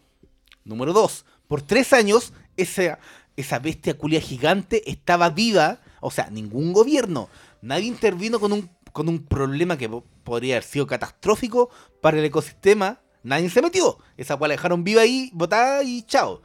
Nadie ¿Vos crees que me-. Ya, ya, lo voy a dejar pasar. No voy a dudar esa wea. Después llegan los científicos a copiar un código genético que ya tenían, porque el chino se arrancó en la primera película con toda esa wea. Con la corporación. Ya, ya, lo voy a dejar pasar. Los buenos escapan, obviamente queda la cagada, empiezan a morir algunos, se llevan la cagada de extracto de hueso del Indominus Rex. Ok. Y después dejáis la puerta abierta de la mierda y me decís que cuando están debatiendo sobre el regreso a la isla, nadie se dio cuenta que esa cagada gigante se escapó de la isla. Y que, y que llegó a las playas donde surfea la y gente. el problema es que esa escena, ellos mismos te la dicen Más que, encima en el remate. que está... No, esa wea... ¡Ay, me hiciste acordarte el remate! Weón, esa weá está hecha. El león culeado rugiendo con el se- está situada mucho antes después de lo que de todo el otro suceso de la película. Porque ya crearon, a- ya tienen el cuerno y ya crearon este nuevo dinosaurio. En todo ese tiempo, la weá gigante nunca apareció. Y lo vimos solo al final en esa secuencia que ya nos vendieron que los el trailers. final es el que se escapó. No creo que sea un, uno hecho de nuevo. No, no, no, el, No, que, el que se escapó. se escapó. Pero el punto es No. que para hacer al, al Indominus. Al, Pasó perdón, mucho ¿cómo se tiempo llama? después. Pasó al mucho tiempo después. tiene que pasar un Entonces, año. nadie-. Ya, weón, ¿cachai? Entonces ya. Hay Ah, cosas pues que yo, yo. entendí, yo entendí que esos weones estaban trabajando de antes. Por eso encuentro tan estúpido que el weón arriba diga, ¿cómo? No, si se supone que robaron ¿Instalaste el. un laboratorio multimillonario en el sótano de mi casa? Weón, ¿Traidor? No sé, llevan por lo menos un año en eso. Entonces yo te digo, ya, hay muchas weas que yo puedo dejar pasar. Ya no te voy a dudar que no se metieron los gobiernos ya para que siga la historia. Pero cuando ya le empecé a dar vuelta y tú me decís que esta wea es solo para divertirse, y si la criticáis no es solo para divertirse, y eres un weón aburrido porque. Ándate a la chucha, po. O sea, hay- cosas que uno puede dejar pasar porque, weón, yo me reí con Irene Yo y Metro Yo y una, y una secuencia en donde sonaba la nariz como estúpido, weón, por una patada en los hocico. Yo puedo gozar weas tontas. No me vengan a huear. Pero hay, hay, un- hay un límite de. para esa wea, donde yo puedo dejar pasar la Mira, tontera. esto es como cuando tú estás con un amigo tomando y, y te, y te agarráis a garabato a propósito de cualquier discusión. Y tú te insultas constantemente en ese tono. Eh, la diferencia es que esto como que está, esto estás en una comida familiar con tu mamá, con tu familia, y tu amigo te empieza a tratar igual. Yo sentí que no es que yo no, no acepte que me saquen la madre viendo una película. Lo acepto. Cuando, cuando la película se toma conciencia de que te está haciendo eso, no tengo problema. Pero acá estaba mi mamá viendo la película conmigo. De verdad que yo lo sentí. Algo los, que te importa, los weón. insultos directos. Y para mí la tontera del arma. Te juro que esa. Pero loco, me estáis diciendo que yo tengo que apuntarle el arma a alguien. Disparar el arma. Para que este macaco, que me podría matar a mí en ese momento, lo, te persiga. Estoy aquí, de nuevo, estoy aquí al frente tuyo. Trátame mejor. Ah, si, si me vas a insultar de esa manera con unas tramas así de idiota y dándole. eh, yo, a decirte, yo, yo puedo creer en, en que el guion pueda tener falla. Pero que el director le dé épica a ese momento y que después lo utilice para hacer un clímax. Pero si al final el tema va en que uno se puede unir a la fiesta. Uno se puede subir al carro la tontera. Pero igual que tienen límites. Y yo creo que Fallen Kingdom, el reino caído, No tiene ruedas este carro. Supera- sí. es demasiado. Sí, sí, sí. No tiene No es- ruedas este carro, Mira, no es carro. No es una película tonta, es una película ahueonada. Y ustedes sabrán, amigos, que algo hueón no es ni de cerca tan malo como algo ahueonado, porque algo ahueonado es porque quiere ser hueón. Claro. Y ese es el problema de esta película. Es hueón por ser hueón porque quiere No, ser no, hueón. es que- el, es que sabes que el- le- yo- el ahueonado tiene una dirección. A hueonado. Claro, Va para allá. Ese es mi punto. ¿Ah? Yo creo que la, movimiento. película- la película puede Esta ser película tonta. puede ser tonta en sí misma. Yo no tengo, de nuevo, no tengo problema con eso. El problema es que me diga que soy tonto yo. Para seguir consumiéndola. O que argumenté que tenés que Y ser básicamente tonto pa- te diga tonto tú para mostrarse inteligente ella. Claro, Eso claro, que es peor todavía. Bueno, yo vo- voy a evitar. hueones los dos, ¿cachai? Te ofendo, por último. compartamos Ya, la Lars tontera. von Trier ofende doble, Ah. ¿cachai? Eres weón tú y ese weón yo. Pero no, esta weón no. Estoy- para, para yo ser más inteligente te voy a dejar a ti como tonto. Llora, llora, llora. No, yo, yo no, ni siquiera voy a entrar en el tema de la, de la cebolla picada. Porque, porque de verdad creo que no. Creo que no es tan cierto. Creo que tú en realidad no te emocionás en ningún momento. No, Cuando me dijeron, no, pero es que te emocionas por. ¿Cuándo? No, no, no, no, no. ¿Cuándo? Yo no sentí ni un ápice de emoción en esta película. Nada. Y, y no porque seamos nosotros, es básicamente No, porque sí, sí. está mal me van a decir construida. que, claro, me van a decir, no, no, porque era el robot amargado. sin No, sentimiento, frío en el robot sin sentimiento. No, es que mira, yo, yo tengo un problema con, con cualquier... Cuando se habla de películas y se habla como de la reacción emocional, personal de cada uno. Cuando alguien me dice, ¡ay, me maté de la risa! Para mí eso no dice nada en la película. Me maté de miedo y lloré, la misma weá. En este caso, yo, estoy, yo de verdad creo que estamos hablando de cosas que trascienden el gusto. Yo creo que esta weá tiene torpezas que son reales, ¿cachai? Y que yo hice lo posible por articularlas, por decir, ¿por qué me fue imposible entrar en el juego culiado que tan insistentemente este director me empujaba para que entrara? Y, mm, y nada, pues puta, si a usted lo emocionó y todo eso, dejemos ese tipo de comentarios en el terreno donde corresponden, pues, ¿cachai? Que es como decir, eh, oye, weón, a mí esta bebida me hizo tirarme un chancho, ¿cachai? Eso no dice nada de la weá que bebiste.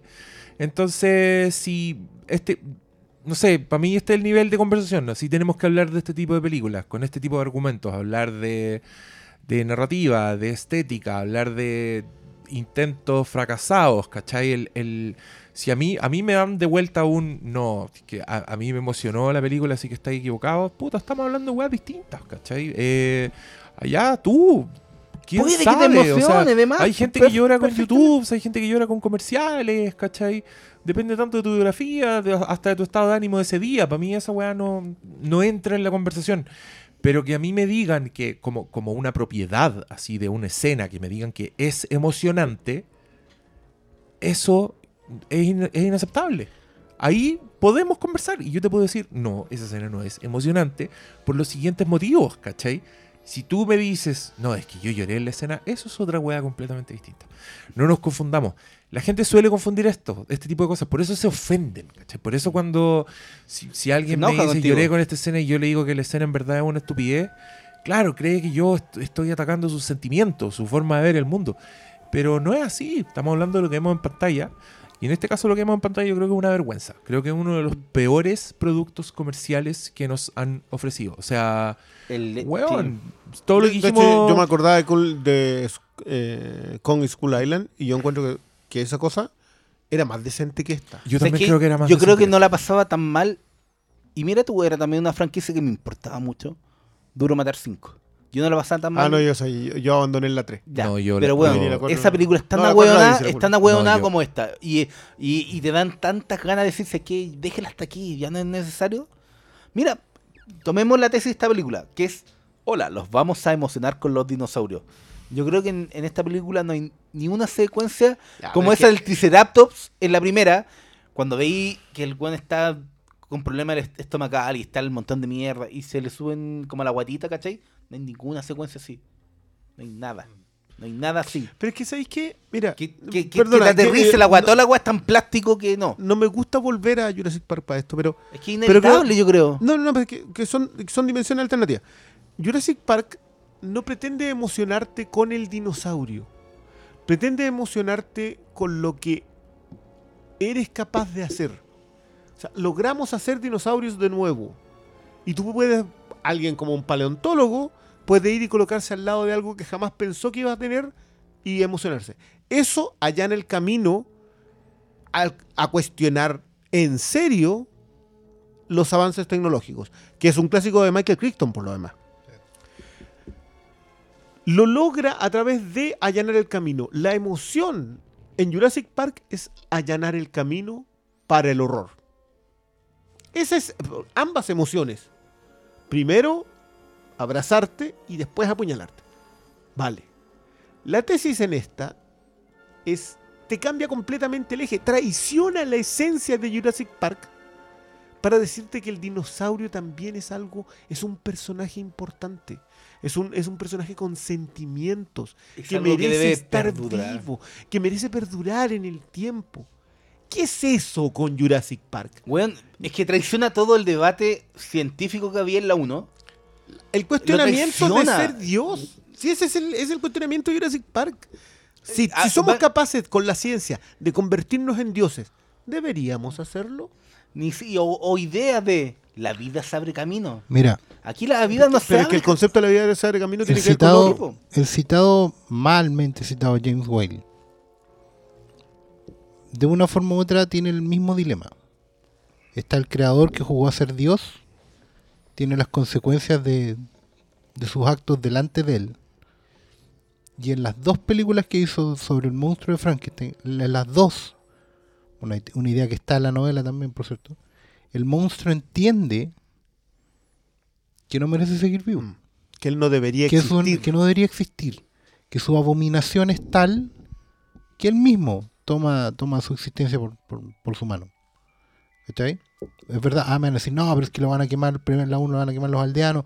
No, pero él, él se resigna en parte a morir. Y después, cuando ve que no puede amar, que su última esperanza se fue, en la 2, él decide morir. ¿Cachai? Que lo vuelvan a resucitar una y otra vez, eso ya tiene que ir con el hambre del estudio, pero eso es otra cosa. Mira, y, ¿Cachai? Y en la eso va novela. con esto. Pensemos que en la 1 de las palabras finales son eh, señor Hammond, yo creo que no le voy a dar el eh, no le voy a avalar este parque. Y el weón le dice, concuerdo, yo tampoco le, me voy a avalar. entiende, Y entiende. esa weá cerraba tan bien la 1. Sí, po. Y después la 2 la intentaron dar la vuelta con esta nueva isla donde habían sido los laboratorios. Pero ahora ha sido como un renacimiento continuo, solo para explotar ¿Sabes una marca. Incluso, mira, Y me da rabia que la dos- gente no se dé cuenta de, por lo menos, sé que ya, te gustó esta weá. Pero no te, no te estáis dando cuenta cómo están regurgitando una marca solo porque los weones están seguros que van a hacer 800 millones de dólares mínimo. no están avanzando ni un lado. Si lo no lógico- avanza nada, mira, todo lo- está estancado. Jurassic World avanzó más porque, por último, se pegó el salto al futuro. Entendió que de una, una forma u otra, nada nuevo. nada, la idea, la idea igual iba a perdurar porque igual era un negocio eventual. O sea, Siendo una Hammond- rey me cuela. Hammond no lo hubiera hecho si no fuera en parte alguna buena idea. ¿cachai? Probablemente, y ellos prueban que en un mundo futuro, a lo mejor con más restricciones, con- si la tesis de Jurassic World debió ser siempre esa, que en el futuro, hoy, digamos, el futuro de nosotros mañana, vamos a tener la suficiente espalda tecnológica y económica y lo que sea para sostener un Jurassic World. ¿Cachai? Siempre la tesis debió haber estado en si eso era correcto. Es como que hoy día tú hicieras un remake de Frankenstein, pero lo hicieras inventado ahora. Eh, Ahora que puedes hacerlo. Y ese, bueno, ese remake existe, se llama Westworld. ¿Cachai? También de Michael Crichton. Si el loco tenía buenas ideas. Tenía una sola idea con oficios. muchos distintos En realidad aspectos tenía y así, yo tenía una sola-. Yo creo que al idea. final igual están un poquito cegados por la nostalgia. Porque si la primera hubiera sido situada en Orlando, te ahorráis toda la weá de esta película y desatáis al tiro ya el mundo del planeta de los simios que quieren copiarle estos weones. La Jurassic World. Si lo hubieran hecho en Orlando, no en la misma isla de la 1, te ahorráis toda esta weá y termináis al tiro con los dinosaurios afuera y. Es que No, podía- ya, es que- te la compro, ¿cachai? Es que sabéis que yo concuerdo acá con Sala. En no entender el espíritu real de, la, de Jurassic Park. No entenderlo en el sentido de que, ya, perfecto. Yo concuerdo contigo en que no había que haberla explotado como franquicia. Yo creo que podías hacer otras cosas bajo el mismo espíritu. Siempre se bajo puede, la, pero bajo no- la no- idea. falta talento para hacerlo. eh, eh, ¿Prometeica? Claro, si al final el- la idea era empujarlo 25 años después. ¿Se podía? Se Porque esa es una duda que vamos a tener siempre. El, el- el dilema ético, vol- volvemos sobre el tema del falso dilema. El dilema ético de si tenemos la tecnología para hacer esto, ¿deberíamos hacerlo? En Jurassic Park el dilema está. Te lo dejan a ti, te empiezan a mostrar lo bueno de poder hacerlo y te rematan con lo malo de hacerlo. Y, y en, y en un sentido glorioso épico. En Lost World, que yo también con- coincido con que independiente de lo bien filmada que pueda estar, tiene todos los fallos posibles que a, a nivel a, a nivel del subtexto, a nivel del mismo espíritu, pero lo preserva. Esto siempre estuvo mal. Estuvo destinado al Nunca fracaso. debimos hacerlo. Lo mantiene. Incluso la 3. po. Que de la que nadie habla, porque esa es de Johnston. Joe Johnston. Nadie habla. ¿Quién era la que po. tenía como estas flautas para comunicarse con los Raptors? Tenía ya. esa weá, loco. Ya, pero ya, la 4, la Jurassic World. eh, yo aquí, si hay un- un- una cuestión en la que concuerdo con que es una reimecuela, que es reinicio, re- secuela y, y remake, es Jurassic World. Pero creo que por tono sí funciona. Es tontera, pero funciona. Porque todo es más grande. El, el Indomitus es más grande que el, el Tiranosaurio Rex. Pero también hay algo más grande que él. Todo es grande. Es, es- es la, es la tesis de, de Michael Bay para hacer película. Explosions. Todo es más grande, más fuerte, más tremendo. Los efectos especiales son mejores. Pero no, en realidad no estáis viendo nada. No, porque la crítica no le funcionó en esa, po. Es que, es que, es que vuelvo, te vuelvo. Trata de ser algo, pero todavía entiende el cuento moral de la primera. Todavía entiende el dilema, todavía entiende el subtexto. Esta cuestión no entiende nada. No apuesta nada, no propone nada, no entrega nada. ¿Quién hizo el guion de esta weá? Weón, cuando explota el, el volcán culiado de la nada. De y la todos nada, empiezan a que correr. Justo cuando llegaron, weá llegaron hace mala, 20 po, minutos, weón. weón. Oye, y hay algo que también es imperdonable que me acordé que me molestó en la película. Que es, cacha la weá, si esta película es. Le pone empeño en ser más weona que Jurassic World, que la primera. En la Y- primera, Y esa disfrutaba haciendo. cuando el, cuando el Raptor está a punto de atacar al Chris Pratt y los weones le apuntan con una escopeta, Chris Pratt les dice: Si ustedes disparan, este weón nunca más va a confiar en mí. ¿Se acuerdan? Sí. Y eso hace que los buenos no le disparen. Acá pasa la escena inversa. Acá pasa la escena en que Blue, el Raptor, el Raptor culeado del fin Einstein de la weá. El weón está frente a Chris Pratt. Chris Pratt está haciendo la misma weá. De, tratar de pararlo. Así con su gesto, con su soy yo, soy yo, acuérdate de mí. Y le disparan, pues weón. Y no solo le disparan, sino que le disparan y el weón se desangra. Si no es por la veterinaria, el weón muere, que le hace una transfusión y todo. Y después de eso, igual confía en Chris Pratt y le salva la vida y es un héroe. O sea, el mínimo de coherencia Es- es que que, Chimuelo, Jurassic. World tuvo, acá ya importa una raja todo. Así, esta película se caga hasta en la gente que disfrutó Jurassic World. Esa weá eh, es mucho. Les es un, récord. Les creo doy un dato. Esta película fue escrita por dos escritores. Uno es Colin Trevorrow. Que era el que ya de haberle escrito el guion antes. Sí. Sí, y él era el, guion- el director de la 1. El otro es Derek Colonnelly. Él es, colabor- colaboró con dos películas de Trevorrow y además escribió una de sus películas favoritas, cabrón. Con Skull ¡Ah! Me estás hueveando. Esta película del dir- Ya, hay que matar a este weón. Hay que viajar No sé en si el fue, tiempo, pero no sé si- matar a su No, madre igual las películas para que de el un weón no colaborador, nazca. pero ahí participó.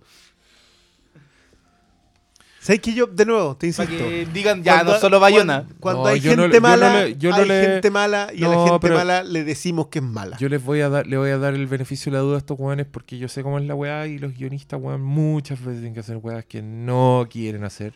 Ya, Y igual- yo voy a decir que el malo de acá es Sorrento, el que contrató a los guatones culiados que soplan, porque los guatones culiados pueden soplar weas buenas, pero finalmente Sorrento es el que toma la decisión. Y Bayona, te emplazo personalmente a ti ahora. Sorrento. Eres, no, eres un empleado de Sorrento. Eres un, eres un vendido, eres un vendepatria. Te Ah, tú dices que uno, uno de, los, de los nerds que te trabajan pasar por de los nuestros, pero en verdad no lo eres. No, yo creo que Bayona es un vendehumo. Yo creo que Bayona. O sea, no le da para Sorrento. No, no le da No, paso. No, aquí Sorrento, Sorrento, Sorrento es- lleva traje Paulo. Sorrento es el que lo contrató. Es el que contrató a Bayona y Bayona es un wea que ni siquiera sabe lo que están soplando los guatones al oído. Un culeado que. No, ya, no hablemos más de esta weá. Ahí casi dos horas, chao. ¿Quieren decir algo más? Yo ya estoy, estoy hasta el pico. No quiero. No, No, quiero tiempo. reiterar lo que ya dije, no, no dejen su dinero en esta película este fin de semana largo. Repítense los increíbles por último. Y nada, vean Westworld. Eh, el, el world que vale la pena. el World que de vale la estos El días. Word de Michael Crichton que está bien vale la tratado. Yo voy a seguir apelando exactamente lo mismo. Que a uno le gusten películas malas no tiene nada de malo.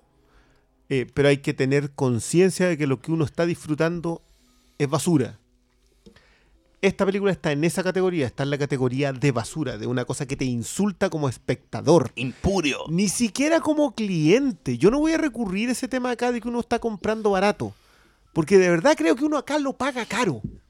Está pagando con su capacidad pensante y está pagando con su dinero. Y eso yo creo que ya hay que empezar a dejar de aceptarlo. La entretención por entretención no corre. Si tenéis que dejar el cerebro en remojo, no es cierto. Así que voy a apoyar al pastor acá y también voy a recomendar que vayan a ver cualquier otra cosa. Pero no esta película. Con Infinity War se surgió un nivel de crítica hacia nosotros notable, sin que nosotros dijéramos que era una mierda de película. Que, que yo no creo que ninguno acá lo piense. Nadie lo dijo. Va a ser muy llamativo ver qué es lo que genera este comentario. Pero créanme que si nos dan los argumentos que ya los dijimos aquí mismo, cuáles no hay que tener con una película como esta, eh, sepan que... Chao nomás, por No, lo yo, yo creo que acá igual la gente va a saber ver más allá de la rabia, más, allá del garabato, más allá del insulto, del aparente tampoco lo insulto. insultamos. No, no, no. Pero acá, acá hemos dado Aquí las argumentos chuchas de salieron cuando ya Claro, el- está- es porque estamos enojados porque de verdad sentimos que lo que nos dijeron en pantalla era un insulto. Y, lo, y estamos siendo lo suficientemente responsables en decir por qué. Entonces, no tengo ningún Loco, problema. llevamos dos horas hablando por qué. ¿Y por qué? No estamos esta, diciendo, esta vez fuimos y fuimos la película por es una qué. mierda. No estamos diciendo, hola, es una película una mierda, poto caca, chao. No. No. No. ¿Qué es lo que no funciona? ¿Por qué no funciona? ¿Por qué los artilugios con que creen que funciona están mal hechos? Entonces, yo me voy conforme, quieran, porque en realidad no, no tenemos por qué hacernos cargo más allá de, lo- de los argumentos que estamos dando. Si a mí me dan buenos argumentos, al contrario, no simples sean. Puedo lidiar con ello y podré debatirlos como corresponde, como con la altura de miras que es la apreciación cinematográfica. Acá no podemos, yo siento que no puedo tener eso. Y no podemos, no podemos aceptar que nos pasen gato por liebre, weón. Yo creo que no podemos dejar que no. No. No. que no hagan eso. Ya, chelo, ya. Buenas noches.